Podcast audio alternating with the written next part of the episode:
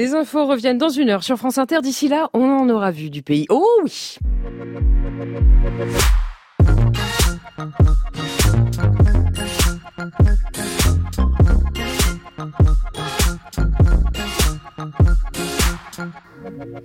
Bonsoir, bienvenue. Allez, on se casse, on prend le large avec ce truc dans les bagages qui peut alourdir le voyage.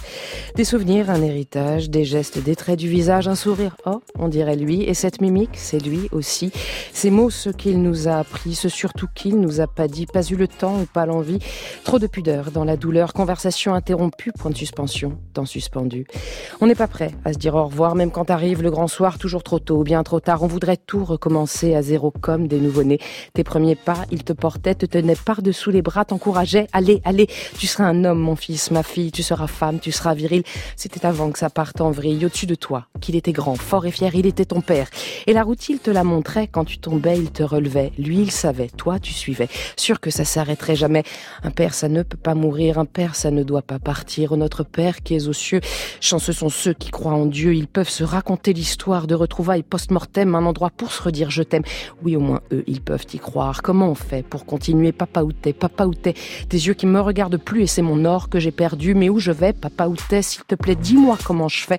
Marcher tout droit, j'y arrive pas. Comment je vais faire sans toi Papa, reviens. Regarde, j'ai une maison, un travail. Tu avais raison. Cette force qui était la tienne, elle a fini par me gagner. Si je suis heureuse, oh oui, ça va. Non, non, ne t'inquiète pas. Pour moi, les graines, tu les as plantées. Alors je les ai fait pousser. Mes ailes, je vais les déployer. Tant ta main, tu peux t'accrocher. Car cette fois, c'est moi qui t'emmène du côté de Babel sur scène. Viens voir, je pense que ça va Allez, dépêche, on va prendre l'air. France Inter. Babel sur scène. Julia Foyce. Ces graines qu'il a reçues, qu'il a fait germer, donner, étaient de telle nature qu'il a pu jouer le requiem de Mozart à Berlin au alto et danser sur le parvis de la Fnac à Reims, chapeau. L'engrais était costaud, alors il a dévoré Fedo, Guitry, Ionesco et fait les pubs pour Noroto. Biberonné aux séries américaines, il y avait du bac dans son Walkman et aujourd'hui c'est Orelsan qui peut nous débiter par cœur quand ce n'est pas Harold Pinter, Jean Becker ou David Fincher. Le tout en bouffant des Kinder sur tous les canapés clic-clac qu'a pu compter la capitale. Il lui a squatté quelques temps avant de débouler sur l'écran. Maintenant il boit de la verveine au litre et dans Babel sur scène. Il va prendre les commandes ce soir. On est ravis de le recevoir, on l'aime beaucoup. Kylian Kojandi, bonsoir. Comment ça va?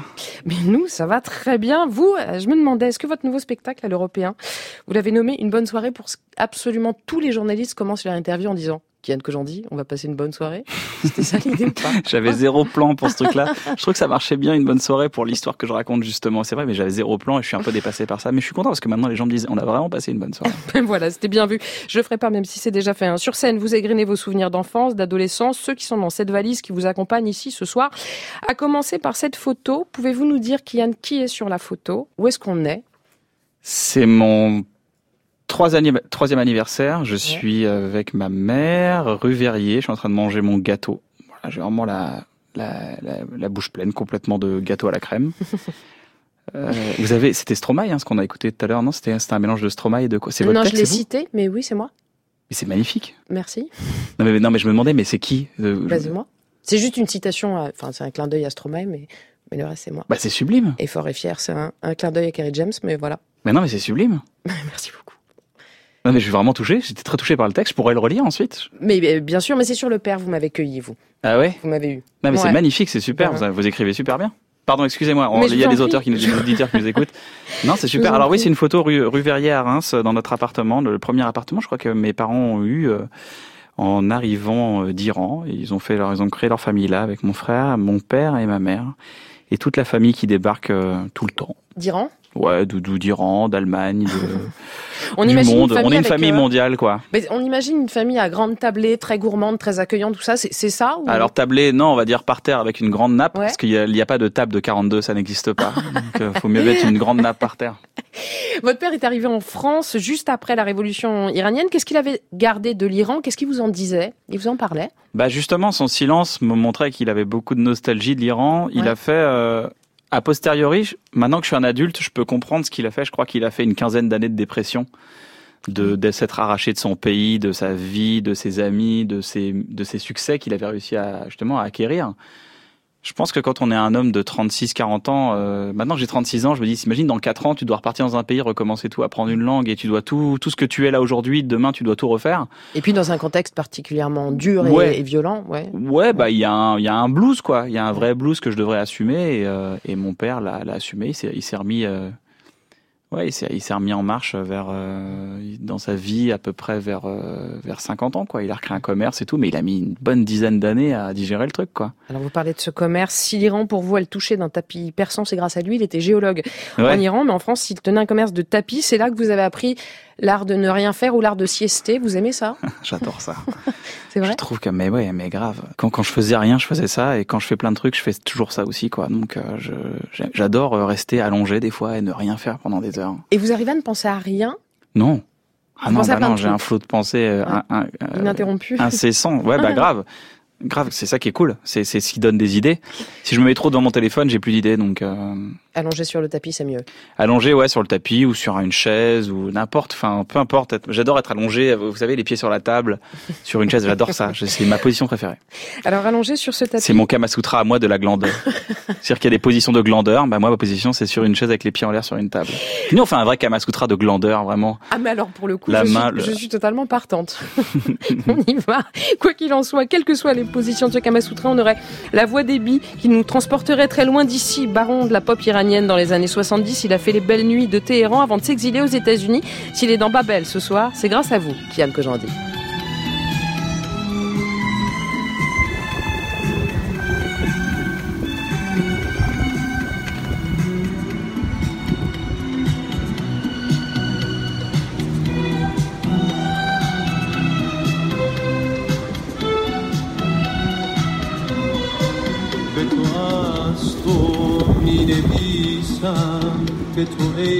همیشه در یاد ای همیشه از تو زنده.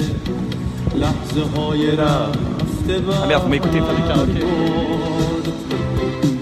وقتی که باید قربت سایه ساره قفصم بود.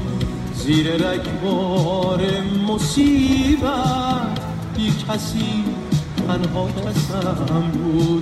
Qu'est-ce que ce titre-là raconte de vous, Kian Kojandi, de vous, de votre rapport à l'Iran? Eh ben, je, ne sais rien de ce chanteur, je ne sais rien de cette musique. Je comprends quasiment 35% euh, des mots. Un peu comme quand on écoute de la musique américaine. On se dit, ah, c'est pas mal. Et en fait, c'est avec mon pote Gauthier Dulion, mon meilleur ami depuis toujours. Quand on avait 14-15 ans, on a commencé à faire des sketchs avec nos caméscopes. Les caméscopes venaient d'arriver sur le marché, donc on pouvait faire des, conneries comme les inconnus et les nuls. Et on a fait un sketch qui s'appelle le Témir Parce que mon père, Gauthier, mon meilleur ami, quand il venait euh, au magasin, il entendait mon père dire, euh, on va à la maison, donc Mamilim Et il imitait mon père, il disait, ah, Mirkhoune, Mirkhoune. et du coup, à un moment donné, on a fait un truc, une fausse pub, ce qui s'appelait le Témir et euh, on a ramené tous nos potes et on a fait ces premiers sketchs, un peu de cette parodie de publicité iranienne. ça dure 4 minutes. Mais comme les, les publicités longues, en Iran il y avait des publicités longues dans les années 80-90. Donc on a fait un peu cette parodie de pub et c'était la première fois que je, je me suis dit mais j'adore faire ça, du montage, regarder le truc.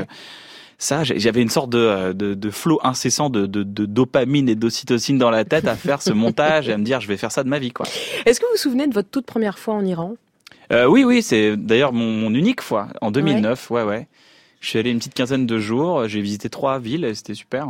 De, quoi vous vous souvenez? Quelle sensation vous avez eu quand, euh, quand vous êtes arrivé là-bas? Un sentiment d'étrangeté totale ou au contraire, il y avait quelque chose de familier? Je pense que ça fera comme tout le monde, tous les gens qui vont à New York pour la première fois et qui voient une poubelle et euh, qui voient une rue, une, des policiers ou une, une bouche d'égout qui fume. On va se dire, mais c'est bizarre, ça fait partie de ma culture. Et euh, bah, c'est pareil quand je suis allé en Iran, c'est-à-dire que j'ai l'impression que moi j'avais jamais entendu quelqu'un d'autre de ma famille parler iranien. Donc quand je vois quelqu'un parler iranien, j'ai une sorte d'identification de ah c'est ma famille. Mm. Et euh, il y, a, y a un truc que j'ai adoré, un truc que j'ai trouvé fascinant. Et je me dis on devrait vraiment prendre inspiration, c'est que c'était samedi soir. Toutes les familles prenaient n'importe quel coin d'herbe dans, dans, dans, là où on se baladait et mangeaient. C'est-à-dire qu'ils faisaient à manger dans des grandes des, des tablés, mais donc avec des des nappes par terre, à même le sol, et ils mangeaient, euh, voilà, dans les parcs, tout ça, et les gens mangeaient, euh, profitaient de la, ils, vous invitaient à venir manger avec eux. C'était assez, assez incroyable. C'est comme si euh, vous vous baladez euh, parc Monceau, on va dire, et tout le monde est en train de bouffer. vous pouvez venir, les gens peuvent vous inviter à manger, ils mangent en famille et tout. C'est assez fou. Bah, c'est à peu près ce qu'on va faire ce soir, enfin mentalement parlant. Hein. On, va, on va étendre une sorte de nappe sur euh, le jardin Babel-sur-Seine, et puis celle qui va nous régaler, elle vient d'entrer dans ce studio. ça y est, Zomorodi, bonsoir. Bonsoir. Vous cuisinerez devant nous ce soir. Vous avez l'habitude, hein, dans votre restaurant, le Libra, vous avez voulu une toute petite cuisine qui soit ouverte sur la salle pour être en contact direct avec vos clients. Mais pourquoi? Eh ben, c'était en fait euh, parce que c'est en fait tout petit restaurant, donc mmh. c'est c'est l'idée de c'est vraiment un endroit cosy. C'est en fait c'est comme euh, recevoir euh, chez soi. Donc c'est vraiment on aime bien voir les gens, leurs réactions et le contact. Donc, un peu comme à la maison. Exactement. Vous êtes venu en France il y a une quinzaine d'années pour étudier l'architecture. Vous avez ensuite dirigé une galerie d'art que, que vous tenez toujours d'ailleurs, l'Eclectic Studio. Qu'est-ce qui vous a poussé à ouvrir un restaurant? Bah, c'est en fait, euh, j'adore euh, la cuisine, donc euh, je cuisine toujours. ouais. Et en fait, ouvrir ce restaurant pour moi, c'était, enfin, je m'étais un peu éloignée ma, ma culture, mes racines d'Iranien, et du coup, enfin, ce restaurant, ça m'a permis de un peu rester lié, rester lié toujours. De vous reconnecter. et me reconnecter à ma famille, mais enfin, ça m'a fait des rappels de mon pays, donc. Et vous avez bien fait parce que résultat, vous êtes là avec nous et c'est la promesse d'une bonne soirée avec Yann Kojandi, Yann au journal Le Monde qui vous posait la question. Vous avez dit si j'étais un tweet, je dirais un jour je suis né, depuis j'improvise. Et eh ben ok, on va improviser ou presque.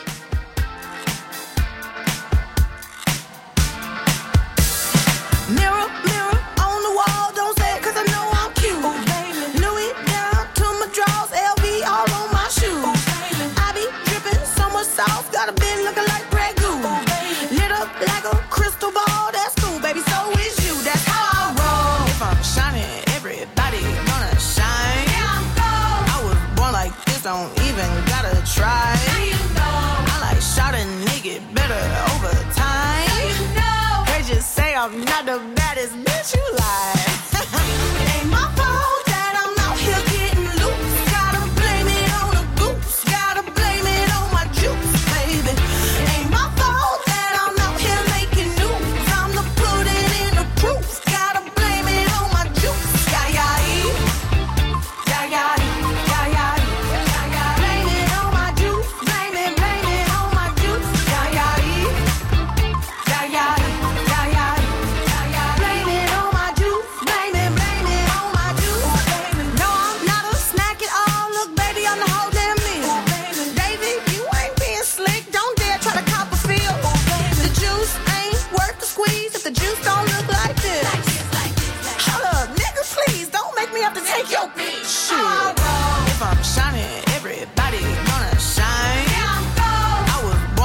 don't even gotta try.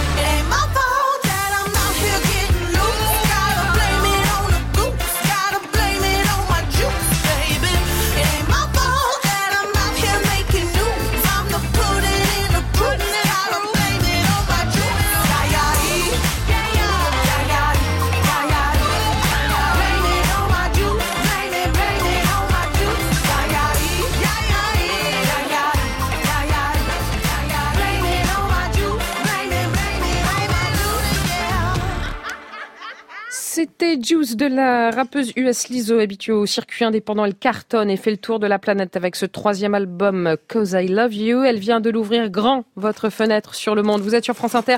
Babel sur scène se pose en Iran avec l'auteur, comédien, humoriste, réalisateur Kian Kojandi. Mais par les hasards de la géographie babelloise, tout à coup, c'est le soleil de Madagascar qui nous gagne. Alexandre et Sonia Poussin, bonsoir à tous les deux. Bonsoir. Vous êtes d'ex-Babel Trotter l'an dernier. Comme tel, vous aviez glissé un petit orteil dans Babel. Ce soir, c'est en famille et en chair et en os que vous êtes là avec vos deux enfants. Ulysse et Philae, bonsoir. Bonsoir.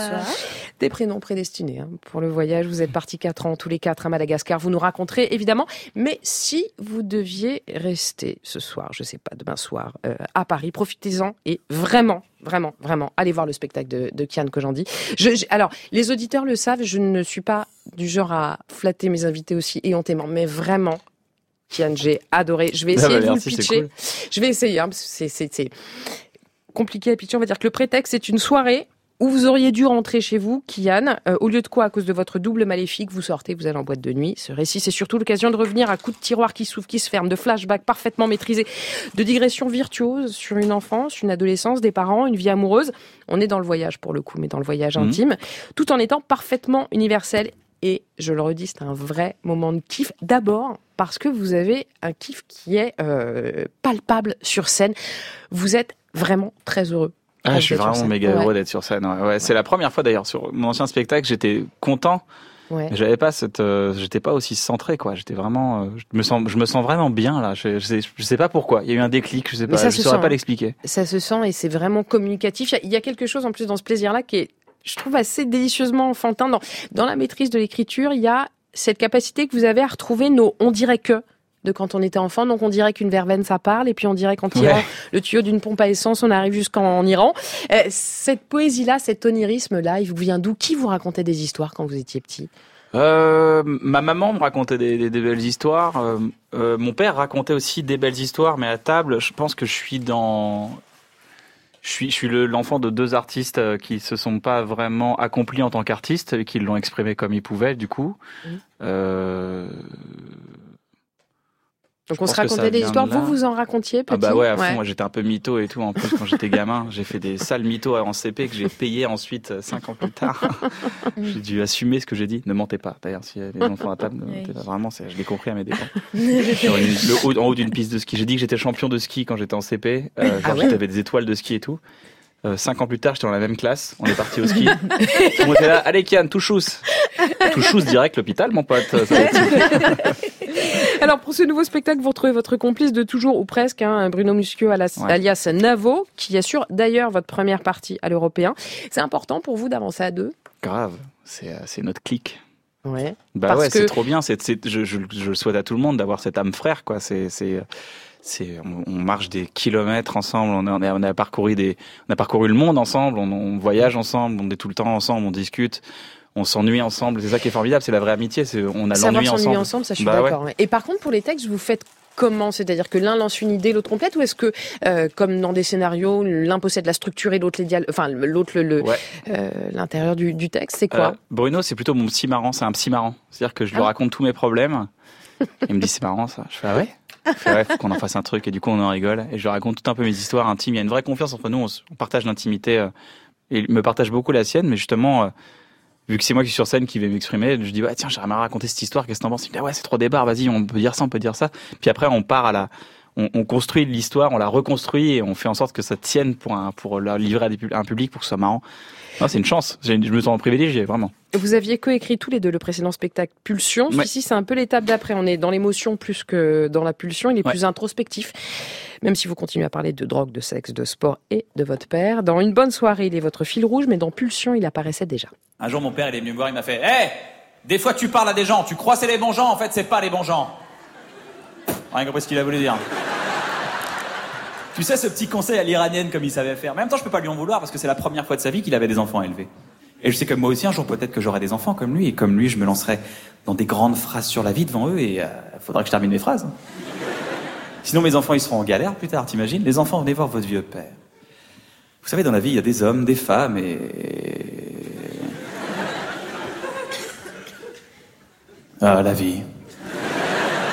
Et des fois, tu parles à des gens, tu crois c'est les bons gens, en fait, c'est pas les bons gens. Eh ben démerdez-vous aussi avec ça, tiens. C'est un sacré personnage, hein, votre père, Kian, que j'en Ah ouais, c'est un personnage. Un faux dur et un vrai rigolo.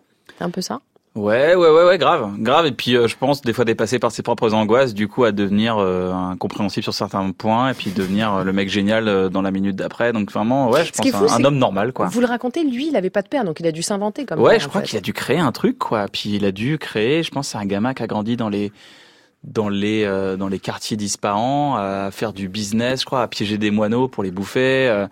Euh, non, non, je crois que c'est c'est tout un truc. Il y a un côté, il était une fois en Amérique, quoi. Et, vous racontez cette histoire surréaliste où du jour au lendemain, il voit pas sa mère pendant deux ah ans. Ah ouais, ça c'est assez dingue. J'ai appris après sa mort, ça. C'est euh, c'est euh, c'est ma cousine qui me l'a raconté. Ouais, un jour, il était sur un sa tante fait 600 km de bus pour venir lui rendre visite et puis ils passent l'été ensemble et puis tout va bien puis à un moment donné elle doit repartir donc il la raccompagne sur le parking elle monte dans le bus la tante elle dit au revoir elle baisse la vitre comme on faisait dans les anciens bus parce qu'avant les avant les anciens bus on pouvait ouvrir les vitres et dire au revoir adieu Maintenant, on peut plus. On a juste un marteau rouge pour péter la vitre en cas d'accident, mais sinon, on a plus il y a plus de rêve, il y a plus de laissez-moi dire au revoir aux gens. Maintenant, c'est fini. C'est la sécurité avant tout. Et donc, et du coup, euh, euh, la, la, tante dit au revoir et la, ma grand-mère prend mon père, elle le soulève, elle le met dans le bus par la vitre et mon père est parti deux ans loin de sa mère sans aucune explication. Et genre, mais l'absence totale de psychologie. Et puis même lui, il vous l'a pas dit. Vous l'avez Il me l'a jamais raconté. Mais mon père avait une forme de mutisme total sur son enfance, sur sa vie, sur tout. Et c'est vous qui comblez ces silences Ouais, et puis en fait, j'ai compris maintenant. Et en fait, quand je le raconte sur scène et que j'en rigole, c'est une manière de moi de dire. En fait, voilà pourquoi j'ai compris que mon père a fait des erreurs parce que lui-même a vécu des trucs vraiment hardcore. Et il y a un truc sur la transmission, c'est que moi, mon père, il a dû se dire, bah ça va, j'ai d'accord, je lui ai pas acheté euh, ce jouet-là ou ce truc-là et que ça l'a frustré, même si je lui ai promis. Mais en même temps, je l'ai pas abandonné deux ans. tu vois, il, il doit se dire, bah, je suis un père qui déchire, moi, je déchire. et puis après, il vous a permis aussi lui et votre mère de d'être ce que vous êtes aujourd'hui et de mettre des mots à votre tour là où lui peut-être n'a pas pu. Vous vous lâchez pas vos pulsions d'ailleurs, puisque aujourd'hui, euh, Pulsion est devenu un album de BD illustré par Boulet. Comment est-ce que ça s'est arrivé? Euh, bah, J'avais envie de faire un objet du spectacle parce que je, je, voulais que le spectacle soit accessible à un, à un, grand, un grand monde et je voulais, je voulais, j'adore le, c'est Blanche Gardin qui avait mis son texte euh, dans, dans un livre et les, les, les, les stand-uppers américains aussi font beaucoup ça. Ils livrent leurs textes dans, dans, des livres. Et je me suis dit, bah, je vais faire ça, mais vu que j'ai un univers, un univers un peu visuel, ça marchait pas des masses que le texte. Donc je me suis dit, bah, faudrait l'illustrer. Ah, j'adore Boulet. Ah, tiens, on va appeler Boulet. Ah, il est ok, vas-y, on y va. Et on met texte, euh, texte et, et, et, illustration et on trouve que ça marche pas encore. Donc on a mis en scène le texte. Du coup, on a fait des, des, des, des effets de, de, de, on a agi sur la police, on a joué sur les, sur le sur tous les papiers, la mise en scène du texte, et du coup, on en a fait une sorte de nouvelle œuvre, un nouveau média, en fait. Alors, physiquement, vous vous gâtez pas, hein, franchement, sur, euh, sur ce dessin où vous n'êtes pas gâté. je, vous, je vous dis tout de suite, mais pour le reste, ça fonctionne très très bien. Euh, moi, la pulsion de la bonne nourriture qui fait du bien, je l'ai, pour le coup, et grâce à ça y est, Zomorodi du Libre, on va pouvoir la satisfaire. C'est l'un de vos plats signatures, je crois, qu'on a, qu'on a pour cette entrée. Dites-nous, s'il vous plaît, de, de quoi il s'agit. Euh, ça y est. C'est un aubergine, ça s'appelle Kashke Bodemju. Mhm. C'est euh, l'aubergine poêlée avec. Euh, Allez-y, mangez. Hein. Ici, on mange, on parle, on fait tout en même temps. Avec le petit lait caillé et, euh, et, des oignons, des, des noix. Mmh. Voilà. Le cache, c'est extrêmement. c'est une, une porte d'accès sur la bouffe iranienne. Exactement. Le cache, c'est une sorte de lait, c'est une sorte de fromage lait caillé très fort. oui. Et c'est l'un des ingrédients phares, c'est ça? C'est une porte d'accès. C'est-à-dire que si on la passe c'est vraiment, euh, c'est très bonne euh, partout on le met. Euh, c'est vraiment, c'est super. C'est vraiment un goût que qu'on a qu'en Iran. Ça n'existe pas ailleurs. Alors à ceux qui salivent des oreilles, je sais c'est un peu dégueu dit comme ça, mais bref, sachez que vous pouvez aussi goûter avec les yeux. Tout ceci est minutieusement photographié, filmé, posté sur les réseaux sociaux par Valentine Théodoro ici présente. Un hashtag Babette sur scène, tout attaché. Mm. Vous n'en perdrez rien. C'est promis. ça y est, Zomordi à la carte du Libra, votre restaurant. En fait, c'est du 100% iranien pour le fond, mais du, de l'européen sur la mm. forme?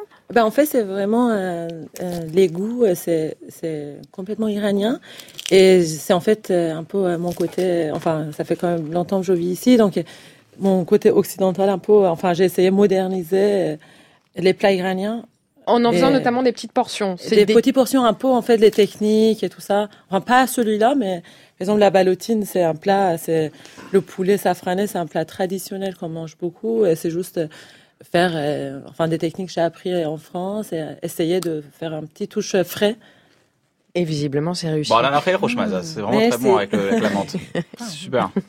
Alexandre Poussin, vous connaissez l'Iran, je crois. Hein. Vous, vous y êtes passé en 94 avec euh, Sylvain Tesson à vélo. Oui, je l'ai traversé intégralement. Euh, je faisais le tour du monde à bicyclette. Et euh, l'Iran ah était bah sur le chemin. Évidemment. C'est dans le monde, donc il fallait passer par le monde. Alors, on venait, on venait du Pakistan, Baloutchistan, mmh. et, et, on passe la frontière à Zahedan et Kirman et Ispahan et jusqu'à Téhéran. Et en passant la frontière, on a eu un espèce de choc euh, physique. On était rentré à la maison on était en Europe en fait. Ah oui. Et c'est pas du tout euh, l'acception qu'on a de l'Europe. Euh, L'Atlantique à l'oral, on ne dit pas de l'Atlantique à l'Iran. Euh, on a eu le sentiment de rentrer dans la rationalité. On était dans le sous-continent indien euh, loufoque, une autre culture qu'on connaît aussi, mais qui n'est pas vraiment européenne. Et, et, et là, avec l'Iran, on rentrait dans la rationalité, dans, dans, dans des choses qui nous parlaient, euh, nous Européens. On va continuer à vous suivre, Alexandre, avec Sonia, votre femme, Ulysse et Phila et vos enfants. On part à Madagascar. Allez. Julia Foyce. Babel sur scène. Sur France Inter. Yann que j'en dis, quel genre de voyageur est-ce que vous êtes? Bourlingueur et sac à dos Pas du tout? Alors j'ai eu plusieurs phases. J'ai eu, des phases, euh, vas-y, on prend un vélo pareil et on va voyager, on va visiter un peu la France à vélo avec une tente sur le dos. Euh, une tente, pas l'être humain, ouais, C'est ça. C'est bizarre. C'est vraiment relou. T'as 70 kilos de meuf derrière toi. Tu fais, t'es un peu lourde, je suis désolé. Votre tente était bien ouais, chère. Non, elle est bien. 70 kilos, non, elle est un peu sportive, mais cuisinière. Elle aime bien. Voilà, elle fait la cuisine. On est, ouais, on est, on est sur quelque chose de, ouais, on est, on sur du massif. Il y a de la protéine et quand même du, du lipide un peu quand même. Euh, non, non, euh, ouais, j'aime bien ça. J'aime bien. Euh, encore une fois, parce que j'aime dans le voyage, c'est l'ennui. C'est, j'adore aller dans un endroit et m'ennuyer. J'adore aller à Berlin et m'ennuyer. J'adore aller à Bourges et m'ennuyer avec un ami. L'ennui pour moi, c'est, non, mais le fait de ne, j'ai, j'ai, eu la chance d'avoir une petite copine dans la vie et chaque fois qui organisait des trucs genre viens on fait ça on fait ça on fait ça on fait ça. Mais j'aime bien à un moment donné ne rien faire. l'après-midi viens on, on chill et on laisse un peu le truc on improvise un peu en faisant bon bah voilà on avance quoi alors Alexandre et Sonia Poussin, eux, sont du genre à partir en couple pour un Africa Trek, par exemple, 14 000 km à pied le long du Grand Rift, c'était il y a 10 ans. Deux enfants plus tard, vous repartez à Madagascar. C'était pour eux, c'était pour leur donner le, goût de l'ailleurs, Sonia? Oui, on voulait, on voulait leur ouvrir le cœur. Qu'est-ce qu'ils sont beaux, pardon, je le dis, mais vraiment. Les deux petits oiseaux là. ouais, qui sont un peu grands les oiseaux quand même. Mais oui, mais quand on est parti, ils étaient tout petits. Oui, ils avaient 6 ans et 9 ans. Et on est rentré 4 Et donc pour eux, pour eux, oui, parce qu'on avait eu cette chance. On a, moi, j'ai, moi, je voyage depuis longtemps, mais d'une manière aussi familiale. Donc, j'ai une maman slovaque, et euh, à l'époque, maman a été en, donc en Tchécoslovaquie. Elle a quitté son pays euh, au moment du, du printemps de Prague, et elle n'a pas pu retourner dans son pays pendant 15 ans. Et comme elle, elle ne pouvait pas retourner là-bas parce qu'elle elle devait faire de la prison, sinon, elle m'a envoyé parce que j'avais un passeport français, j'étais française, et moi, j'ai pu aller voir ma grand-mère. Et donc, c'est moi qui fais le lien entre les Slovaques, euh, ma famille et maman qui pouvait pas voir sa famille hein, pendant 15 ans. Donc c'était c'était assez dur. Franchissez le mur. Euh, et je franchissais le, le, le, fameux mur de Berlin qu'on a vu. Il y a un morceau en bas là, ça m'a beaucoup ému. Mhm. Et, et, donc je suis habituée à voyager et comme ça et à passer dans une culture complètement euh, différente. Et vous aviez envie de, de ça pour eux Alors ça c'est. J'avais envie que qu'ils aient pas peur. Ouais, ouais. qu'ils aient pas peur du monde. Ça c'est pourquoi le voyage, mais pourquoi Madagascar bah, la francophonie, on, on, voulait que ce soit pas trop isolé linguistiquement. On s'est dit, euh, voilà, on, va vivre plusieurs années là-bas. Ils pourront parler à des, à des, enfants, à des jeunes, sans, sans toujours être dépendre de nous. Euh, et puis les enjeux, les enjeux environnementaux, mmh. l'endémisme, les animaux, tout ça. C'était, c'était. Est-ce que c'était le but de votre voyage hein, L'unité de lieu et de temps, être au même endroit, quoi. Pas, pas, pas papillonner. Euh, c'était pas Africa Trek, c'est 12 pays. Oui, voilà, s'il y avait un côté contemplatif. Non, mais nous, on aime bien s'ennuyer. On s'est pas mal ennuyé hein, dans nos quatre ans. Hein, parce qu'on faisait la pause à midi et là, euh, on se reposait, mais on s'ennuyait un peu aussi. Contemplatif. Oh, Non, on s'ennuyait pas. Non.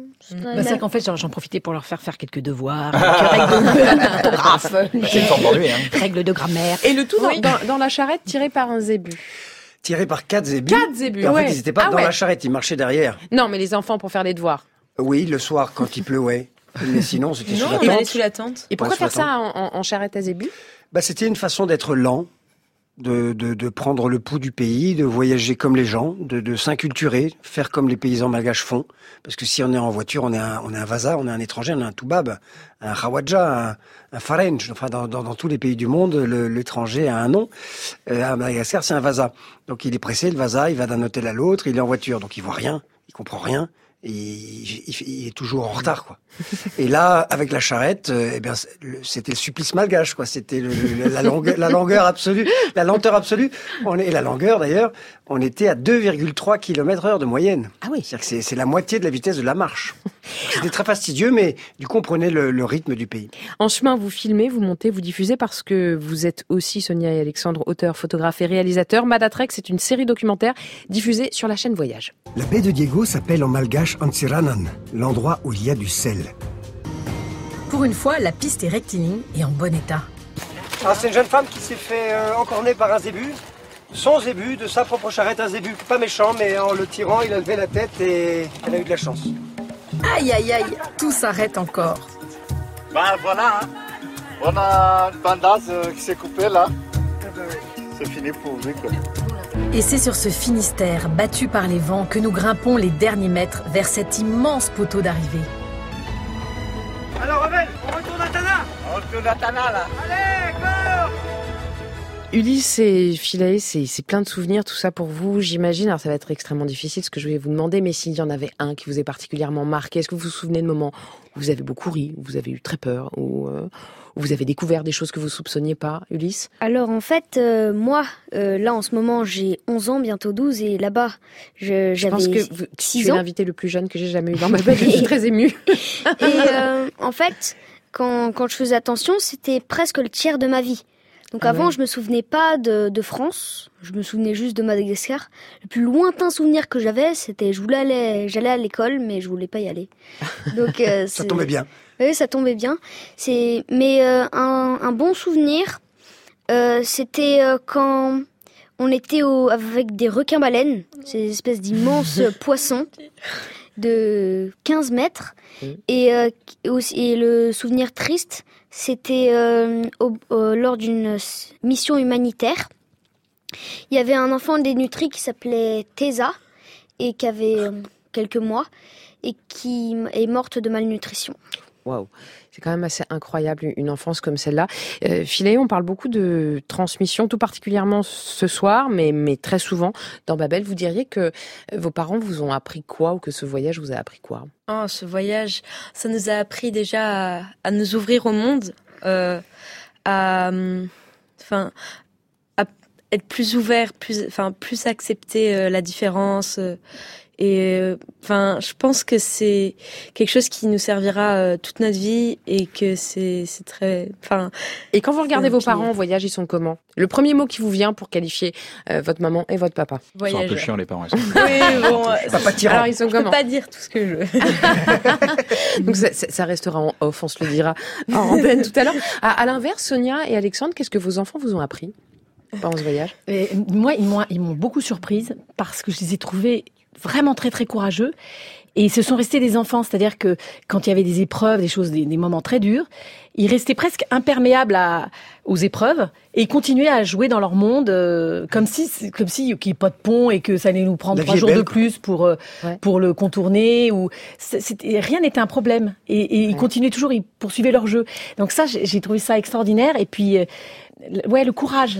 La, la, la, oh, le courage, il faisait quand même 25, 28, 30 kilomètres par jour. Euh, le soir, nous, on était complètement claqués, euh, on n'avait qu'une envie de s'écrouler sous la tente. Et eux, ils trouvaient le moyen d'encore d'aller courir, d'aller jouer avec les enfants du village et tout. nous, on se disait, mais où est-ce qu'ils trouvent cette énergie? C'est deux enfants qui ont marché 5000 kilomètres, euh, pieds nus d'ailleurs, parce que au début, on se battait pour qu'ils mettent des chaussures, mais c'était un combat qu'on a rapidement perdu. Et après, donc, ils marchaient tout le temps pieds nus, ils se blessaient éventuellement les pieds. Et on disait, mais maintenant, t'assumes. Alors, on a un peu les boules quand même de les faire marcher avec leurs blessures, leurs blessures. la charrette était là, était là pour ça. Puis attendez, l'énergie, ils ont de qui tenir. Vous avez réussi à récolter 260 000 euros pour soutenir 31 projets sur place. Ça va, ça, je pense que en termes d'énergie, on, est on est pas mal hein, euh, chez les poussins. Euh, ça y est, Zomorodi, euh, vous avez beaucoup voyagé aussi avec votre papa quand vous étiez petite. Lui, vous emmenait votre sœur et vous à Paris. Est-ce que vous avez des souvenirs de ces vacances-là? Qu'est-ce que vous aimeriez nous raconter? En fait, euh, on est venu, on est venu quand en fait on était, on faisait des études, enfin on était à l'école à Téhéran. Donc il nous a ramené quelques fois, quelques fois. En fait, on est venu avant de s'installer ici. Et c'est en fait la vie, la vie parisienne, enfin l'architecture à Paris. Et c'est en fait ça nous attire. Enfin, on adorait avec ma sœur. c'est pour ça que vous avez dit un jour je m'installerai du coup, à Paris. du coup, en fait, on a, on a vraiment adoré beaucoup, enfin, l'architecture et, et la vie, en fait, et les jeunes et tout ça, parce que c'est complètement différent, vraiment par rapport à notre vie, l'ouverture d'esprit des gens. Donc, on rêvait vraiment venir, venir à Paris. Attention, Alexandre et Sonia, vous n'êtes pas à l'abri qu'Ulysse et Philae partent s'installer dans 15 ans à Madagascar. Hein. C'est un risque qu'on prend. Alors lui, petit, sa grand-mère sortait un rôti de son sac à main. Elle voulait que tout le monde mange à sa faim. Son grand-père braconnait des lapins dans le jardin. Et quand il entendait un réacteur, il sautait dans le ravin. Orelsan, votre ami, Kian Kojandi et ses souvenirs d'enfance à lui aussi, dans Babel. Des fois, ma grand-mère sort un rôti de son sac à main. Elle fait toujours en sorte que tout le monde mange à trois fois sa faim. Elle peut vivre six mois sans mettre le pied dans un magasin, parce que c'est pas donné. Un franc est un franc, même si tu changes la monnaie. J'ai cru que mes grands-parents étaient radins, mais c'est pas vraiment vrai. C'est juste qu'ils ont connu la vraie merde et qu'ils ont peur de manquer. À l'âge où je goûtais mon premier Mac mon grand-père braconnait des lapins dans le jardin du noble du coin. À l'âge où j'ai eu mon premier scooter, mes grands-parents plongeaient dans un ravin quand ils entendaient un réacteur. Ma grand-mère le même téléphone que ton dealer, avec son numéro scotché dessus, même si elle connaît déjà par cœur. Mon grand-père, il roule les airs, il a l'accent de son patelin, et ça ressemble bizarrement au cliché d'un accent africain. Mon grand-père a creusé sa cave à la main, il m'a déjà mis des grandes tartes en me disant, fais pas le malin, et il a des doigts, c'est des bites. À force d'y planter des clous, des hameçons, des agrafes et toutes sortes de câbles électriques. Mon grand-père a plein de phrases philosophiques qui répète souvent Genre rien n'est illégal si personne est au courant. Mes grands-parents ont souvent l'air un peu flippants. C'est sûrement parce qu'ils connaissent plus de morts que de vivants. Et aussi parce qu'ils ont potentiellement tué des gens. Chez eux, il y a suffisamment de fusils pour alimenter tout un régiment. Mes grands-mères sont magnifiques sur les photos en noir et blanc, autour desquels il y a plein d'objets inutiles fascinants. Mon grand-père pense que les joueurs de basket sont trop grands, qu'en cas d'égalité au foot, ça devrait jouer au corner gagnant. Quand mon grand-père a passé le permis, les feux rouges n'existaient pas. Et les clignotants, c'était ses bras. Mes grands-parents croient en l'évangile. Leurs enfants ont décidé de laisser Jésus tranquille. Mon grand-père utilise le mot pédé pour dire pédophile. Il s'endort entre les plats comme s'il était sous l'exomile. Mon grand-père a plus de filtre, il raconte les putes à l'armée. Ma grand-mère lui rappelle qu'à l'époque ils étaient déjà mariés. Mes grands-parents ont le disque dur qui commence à ramer. On fera passer les histoires, laissera pas la mémoire s'effacer. J'ai suivi beaucoup de chemins. J'ai ouvert de nombreux sentiers. Aurel San sur France Inter et sur scène en tournée avec son dernier album La fête est finie. Il sera notamment le 9 juin à Dijon, le 14 à Saint-Etienne. Euh, vous me voyez venir ou pas, Kylian Kojandi je vous écoute, je vous écoute, je, vous, laisse mener l'interview. Je vous en supplie, vous avez une imitation parfaite d'Orelsan, vous... s'il vous plaît. J'ai pas l'habitude, hein, vraiment, de demander ça. Allez, d'accord, je veux bien. Je vous en supplie. ouais, non, ce serait trop marrant. Euh, je joue à des gens et après je joue à... Enfin, tout est sur Instagram, quoi. Tu, tu likes et, euh, et voilà, parce que t'es trop con. Oh, merci beaucoup. On continue ce voyage à travers vos souvenirs de Téhéran à Paris en passant par Reims, aussi en compagnie de nos Babel Trotter, la famille Poussin au grand complet. Alexandre, Sonia, Philae et Ulysse avec nous également notre chef d'un soir. Ça y est, Zomorodi du restaurant Libra. Ce voyage, vous le savez, on le fait avec vous. Un hashtag, un seul, je me marre encore. Babel sur scène tout attaché. Vous nous trouvez sur Instagram comme sur Twitter. Bref, c'est facile. Babel sur scène sur France Inter. Ulysse Philae, si je vous dis bref, ça vous parle? Hmm? Voilà. Euh, à la fois, vous aviez 4 et 6 ans. C'est à cette seule condition que vous avez pu échapper à la tornade provoquée par ce trentenaire procrastineur au chômage, vissé à son Facebook, rêvant du grand amour mais adepte de l'onanisme. Vous chercherez plus tard dans le dictionnaire. bref, bref, c'est une série culte, un programme court diffusé sur Canal pour la saison 2011-2012 dont vous étiez Kian co-auteur toujours avec Navo et interprète principal. Allez hop, dépression express. Capitaine, capitaine, vous n'êtes pas le capitaine. Bref, j'étais au cinéma avec des potes. On a bien rigolé. Je suis rentré chez moi. J'ai mis la mauvaise clé dans la porte. J'ai pleuré. Je me suis dit que j'étais fatigué. Je me suis couché. J'ai repleuré. Je me suis dit que ça passerait avec la nuit. Je me suis réveillé. J'ai re-pleuré. Les gens m'ont dit Tu fais une dépression. Je me suis dit que non, je devais être fatigué parce que c'était l'hiver, que ça faisait trois semaines que j'étais resté enfermé chez moi à rien faire parce que la vie c'était de la merde, parce que dans la vie au début on est à la fin on meurt et entre les deux il se passe rien. J'étais en dépression. La vie c'est comme un ascenseur. Quand ça va bien, il monte. Quand ça va mal, il descend. Et la dépression, c'est quand tu restes coincé au sous-sol. Et quand tu essaies d'appeler le dépanneur, tu te rends compte que le dépanneur, c'est toi. Chaque pastille, c'est une minute trente de film, 130 plans par minute, un montage cut, un débit saccadé, monocorde. Vous reprenez le tout d'ailleurs à la fin de votre spectacle. Une bonne soirée. Pour résumer, on a accéléré ce qu'on vient de voir. Et là encore, Kian dis, vous y prenez un plaisir certain. Qu'est-ce que vous devez à cette série, vous très personnellement, au point de lui faire encore ce très joli clin d'œil en fin de spectacle? Bah, je lui dois vachement, je dois tout. Tout, tout, tout. Je, lui dois énormément. Euh, vous avez bien joué que vous avez fait un bien fou. Ouais, au-delà de la portée de la série, ce qu'elle m'a apporté en tant qu'auteur, c'est d'écrire des. Euh, par exemple, quand on écrit un truc sur la dépression et qu'on fait rire avec, c'est-à-dire qu'on a, c'est-à-dire qu'on a passé le cap du recul, on a eu le recul sur la dépression qu'on a passé. C'est son histoire vraie. J'ai fait une dépression quand j'avais 25 ans. Et puis à un moment donné, bah, ça, je sais pas, il y a une sorte de psychanalyse. Euh, ce que mon psy m'avait dit, il m'a dit, je vous psychanalyserai pas, mais euh, je vous accompagnerai parce que vous le faites pas mal dans vos, votre, écriture, vous vous livrez déjà beaucoup et vous analysez, vous prenez votre recul vous-même. Mmh. Donc je vais vous accompagner et puis euh, on a passé on a passé dix belles années ensemble. En quelques semaines, bref, avait un million de fans sur Facebook. Vous avez fait atteindre des pics d'audience à Canal. Il y a ce personnage bien sûr de magnifique loser auquel toute une génération a pu s'identifier, mais il y a surtout cette écriture si singulière. On s'est tous dit enfin un nouveau souffle, enfin une nouvelle façon de faire. Vous l'avez chopé où? Ah, euh, le rapid speech, parler rapidement ou le tout ça, le le, En fait, c'est un assemblage de plein plein de styles. C'est un Moi, j'ai j'ai je, je, je, alors on, a créé la série Bref et le format, mais je, suis quelqu'un qui est extrêmement influencé par le travail de, je dois je dois beaucoup à mes maîtres, je dois beaucoup à Jean-Pierre Jeunet pour mhm. Amélie Poulain, je dois beaucoup à, à, Cédric Lapiche pour l'auberge espagnole, euh, je dois beaucoup à Roger Avary pour les lois de l'attraction.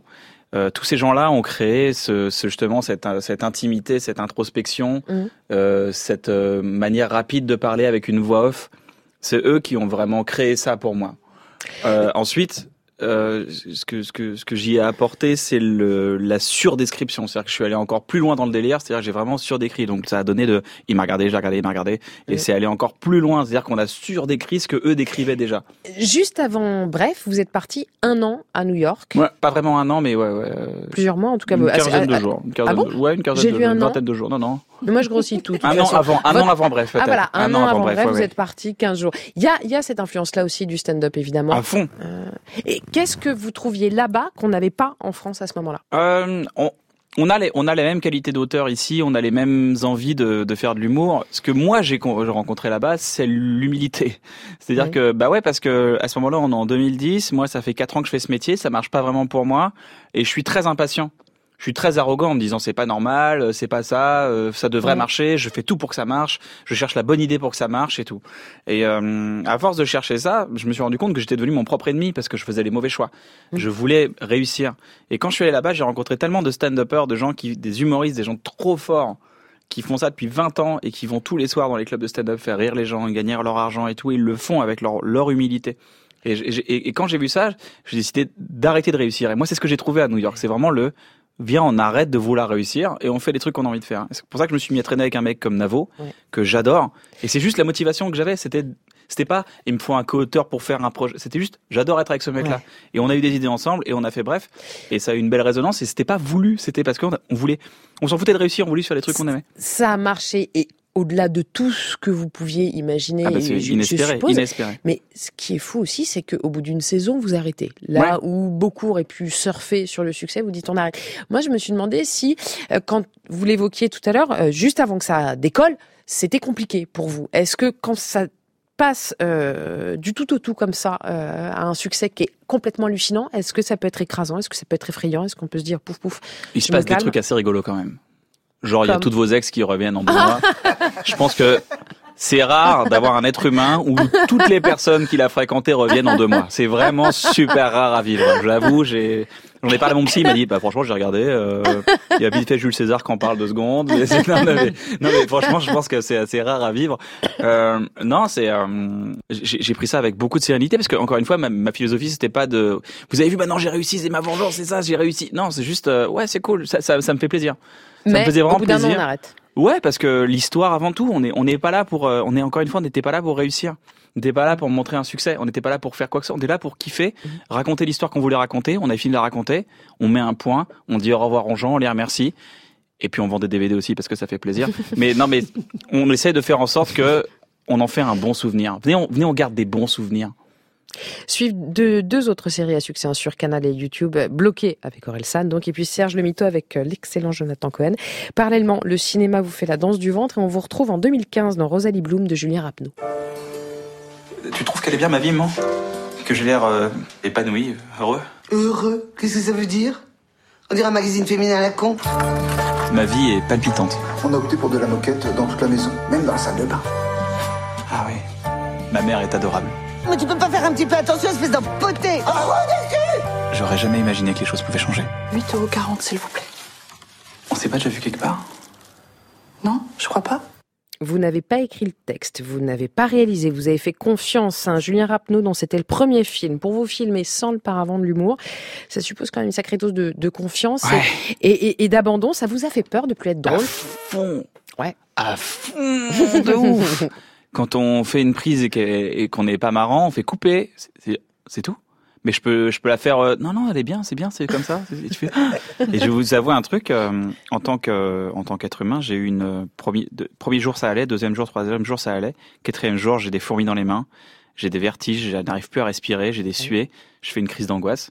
Je vais voir je vais voir Julien je lui dis écoute je fais une crise d'angoisse il fait ouais t'inquiète viens on va marcher c'est direct le mec il a fait qu'il a l'habitude il fait t'inquiète moi je sais comment on gère et il m'a rassuré et, et c'est ça que j'ai trouvé c'est la confiance et c'est vrai que depuis depuis Rosalie Bloom maintenant j'ai zéro problème à faire confiance. Venez, on y va, on s'embarque dans l'aventure et on kiffe quoi. Et quand vous vous regardez dans Rosalie Bloom, vous vous dites quoi? Bah Déjà, je me regarde pas vraiment. Euh, mmh. J'ai beaucoup de mal à. Je fais une sorte de schizophrénie entre ce que j'ai fait, quand même euh, bref ou n'importe quoi mon spectacle, je me dis ah il l'a bien fait, ce serait bien de le monter comme ça ou euh, faudrait peut-être remonter le truc comme ça pour que ce soit encore plus marrant. C'est toujours le projet qui, qui, prévaut. Donc je vois plus l'histoire de, Julien Rapneau que, que moi dedans. En fait. Ah, je croyais que vous parliez de vous-même en disant il l'a bien fait dans le dédoublement de. Ah non non non, je me juge pas du tout. Au contraire, je me dis ah ouais là peut-être un peu trop d'émotion, peut-être pas assez. Là peut-être ouais. Je suis toujours entre dans, dans le projet. Je suis c'est vraiment le réalisateur qui regarde, qui regarde le truc, qui fait on peut améliorer ça. En tout cas drôle, vous l'êtes sur scène et terriblement émouvant aussi. Il faut bien le dire. Vous ah, m'avez vous m'avez tiré ma petite larmichette. Hein. On va continuer à replonger dans vos souvenirs ceux de votre père, Iran, années 70. Il a sans doute danser là-dessus. On appelle ça du rock psychédélique pré-révolutionnaire. Il en est l'une des plus jolies voix. Avant que la censure ne le fasse taire, il s'est mis à écrire des contes pour enfants, mais ça, c'est une chanson pour adultes. Kourosh Yagmae, Goleyak.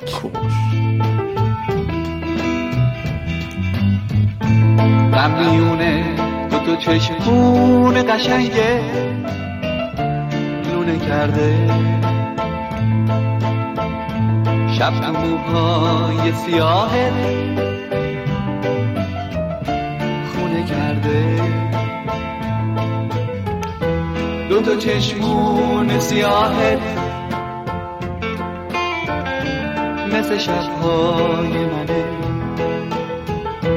سیاهی های دو چشمت مثل غمهای منه. بغز از موجه ها پایین میاد بارون میشه. سیل غم آبادیمو ویرونه کرده. وقتی با من میمونی تنهاییمو باد می‌بره. دو تا چشم بارونه. شبونه کرده. بهار از دستای من پر زد و رفت. گل یخ توی دلم جوونه کرده تو اتاقم دارم از تنهای آتیش می‌گیرم. عشق کوفه توی این زمان کرده چی بخونم؟ جوونیم رفت. صدام رفته دیگه. گل یخ توی دلم جوون نکرده چی بخونم جوونیم رفت به صدام رفته دیگه. گل یخ توی دلم جوون نکرده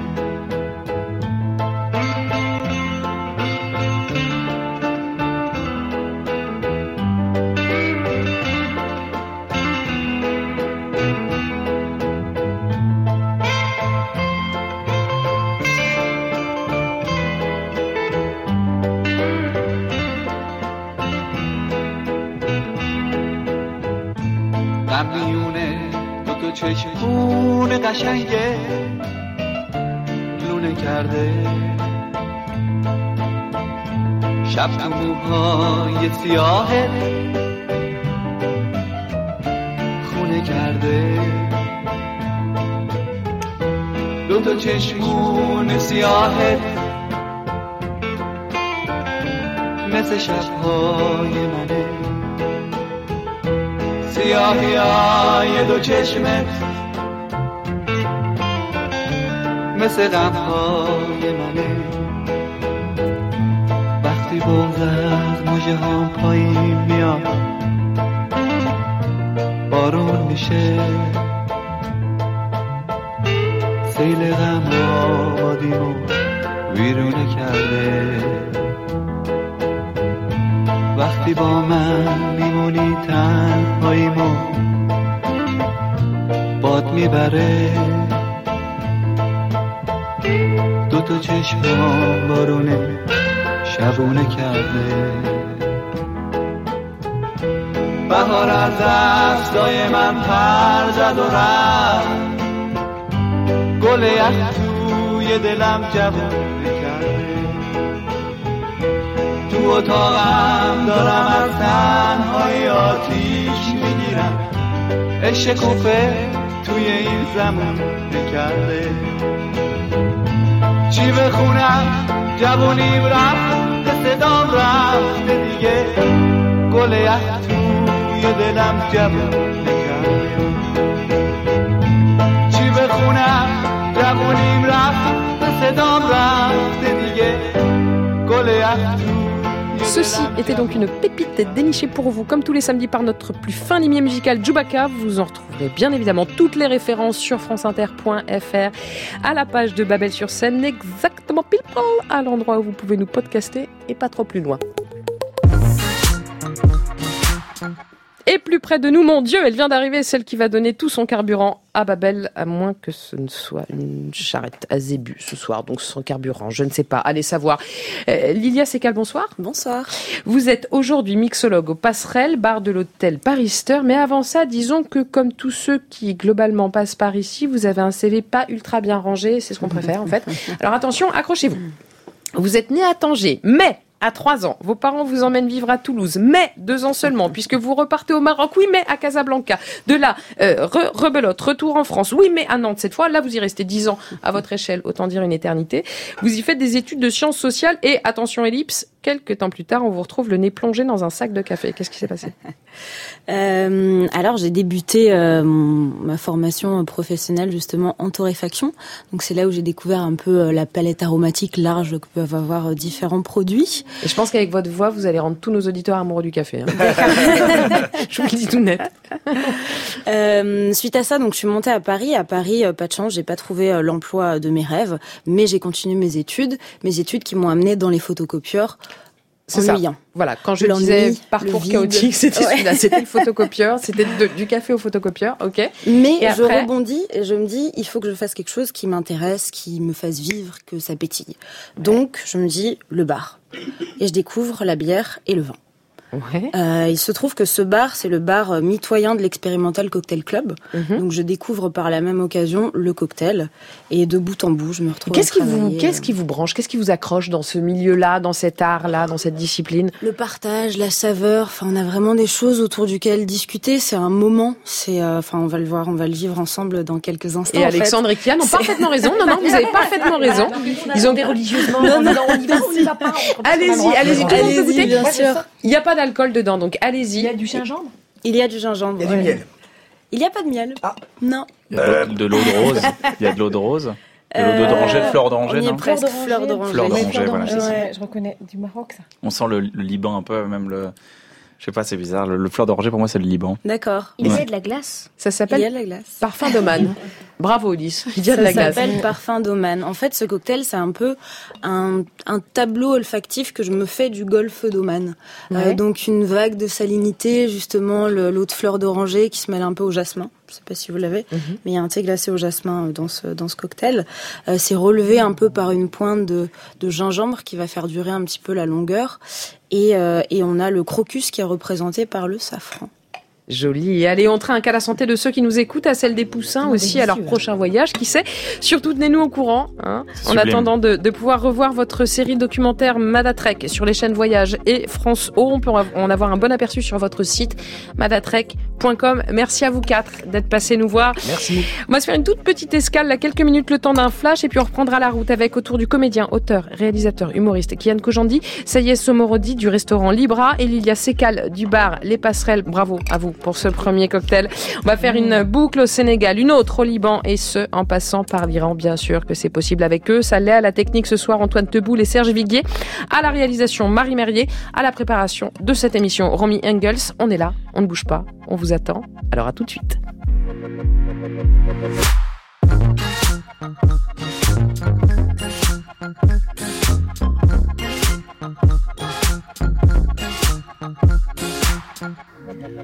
Bonsoir, bienvenue à ceux qui nous rejoignent comme vous avez raison, car ce soir nous serons accompagnés par des bons gens assis sur un tapis persan et les jambes en tailleur téhérant dans le cœur des souvenirs plein la tête. Mais quand arrive le poète, il nous embarque à Ispahan entre deux effluves de safran, quelques vers en farci, on comprend rien, on fait comme si. Son langage est universel, c'est de l'amour, voilà, c'est dit. C'est sucré, ça coule, c'est du miel comme un oignon au caramel. Oui, je sais bien, le parallèle est osé, mais quand on veut faire rimer tous les mots du sommaire, parfois on rip, alors il tique, merci la licence poétique j'en étais ma digression S'il vous plaît, on revient à nos moutons. Qui dit mouton, nous dit gazon. Alors c'est là que le ballon rond peut venir faire sa révolution à coups de sifflet et de crampons, d'eau de coco, de jus de citron, d'eau de rose même de courgette. Il faut bien ça pour faire la fête. C'est le cocktail et sa recette, c'est la promesse d'une bonne soirée. Les ingrédients, vous les avez. Vos verres, vous pouvez les lever. À quoi on trinque Vous le savez. À la salute, à la santé. France Inter. Babel sur scène. Julia Foyce. Oui. Vous êtes clairement sur le beat là. Vous êtes, mais c'est en train, c'est, on est dans, dans un rap là. On est clairement dans du rap. Rap sur France Inter. Les amis, on a gagné, c'est bon. Le rap est la musique la plus populaire de France, ça y est. Alors. Celle-là, Kian, on ne nous l'avait jamais faite quand on vous a dit vous venez avec qui vous voulez dans Babel. Vous nous avez répondu je viens avec ma maman. Eh ben voilà, bonsoir euh, Marie-Josée Kojandi. Bonsoir. Vous savez, je suppose que votre fils parle souvent de vous, parfois en interview, mais pas mal sur scène. Il le eh fait dans Une bonne soirée, son nouveau spectacle à l'Européen. Vous étiez déjà dans le précédent, Pulsion. J'étais chez moi avec ma mère, on mangeait des pizzas devant la télé un samedi soir, et euh, ouais, c'est chaud. Ouais, non, je me rends compte que rien qu'en vous le racontant, j'étais déjà en train de mourir en fait. Ma mère finit sa pizza, elle va se coucher et je lui laisse mon lit parce que je suis un vrai gentleman. C'est vrai, un vrai gentleman, c'est quelqu'un qui laisse son lit même à une femme à qui va pas coucher. Et non, c'est dégueulasse. Non, non, non, non, non, non, non. Non, je pas dit que je coucherais avec ma mère. Je pourrais jamais coucher avec ma mère. Ma mère, c'est comme une sœur pour moi. Je peux pas. Alors, Marie-Josée, je suis curieuse. Vous dites quoi quand vous entendez ça? Alors, parfois ça me surprend quand même. Parce qu'il va quand même très loin.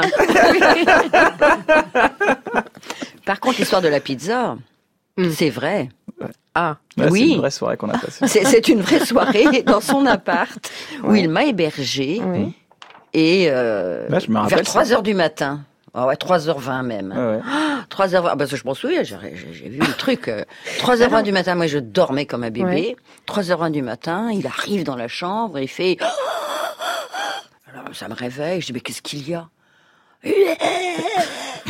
Alors je dis mais enfin qu'est-ce que se passe? Je dis c'est encore un nouveau sketch.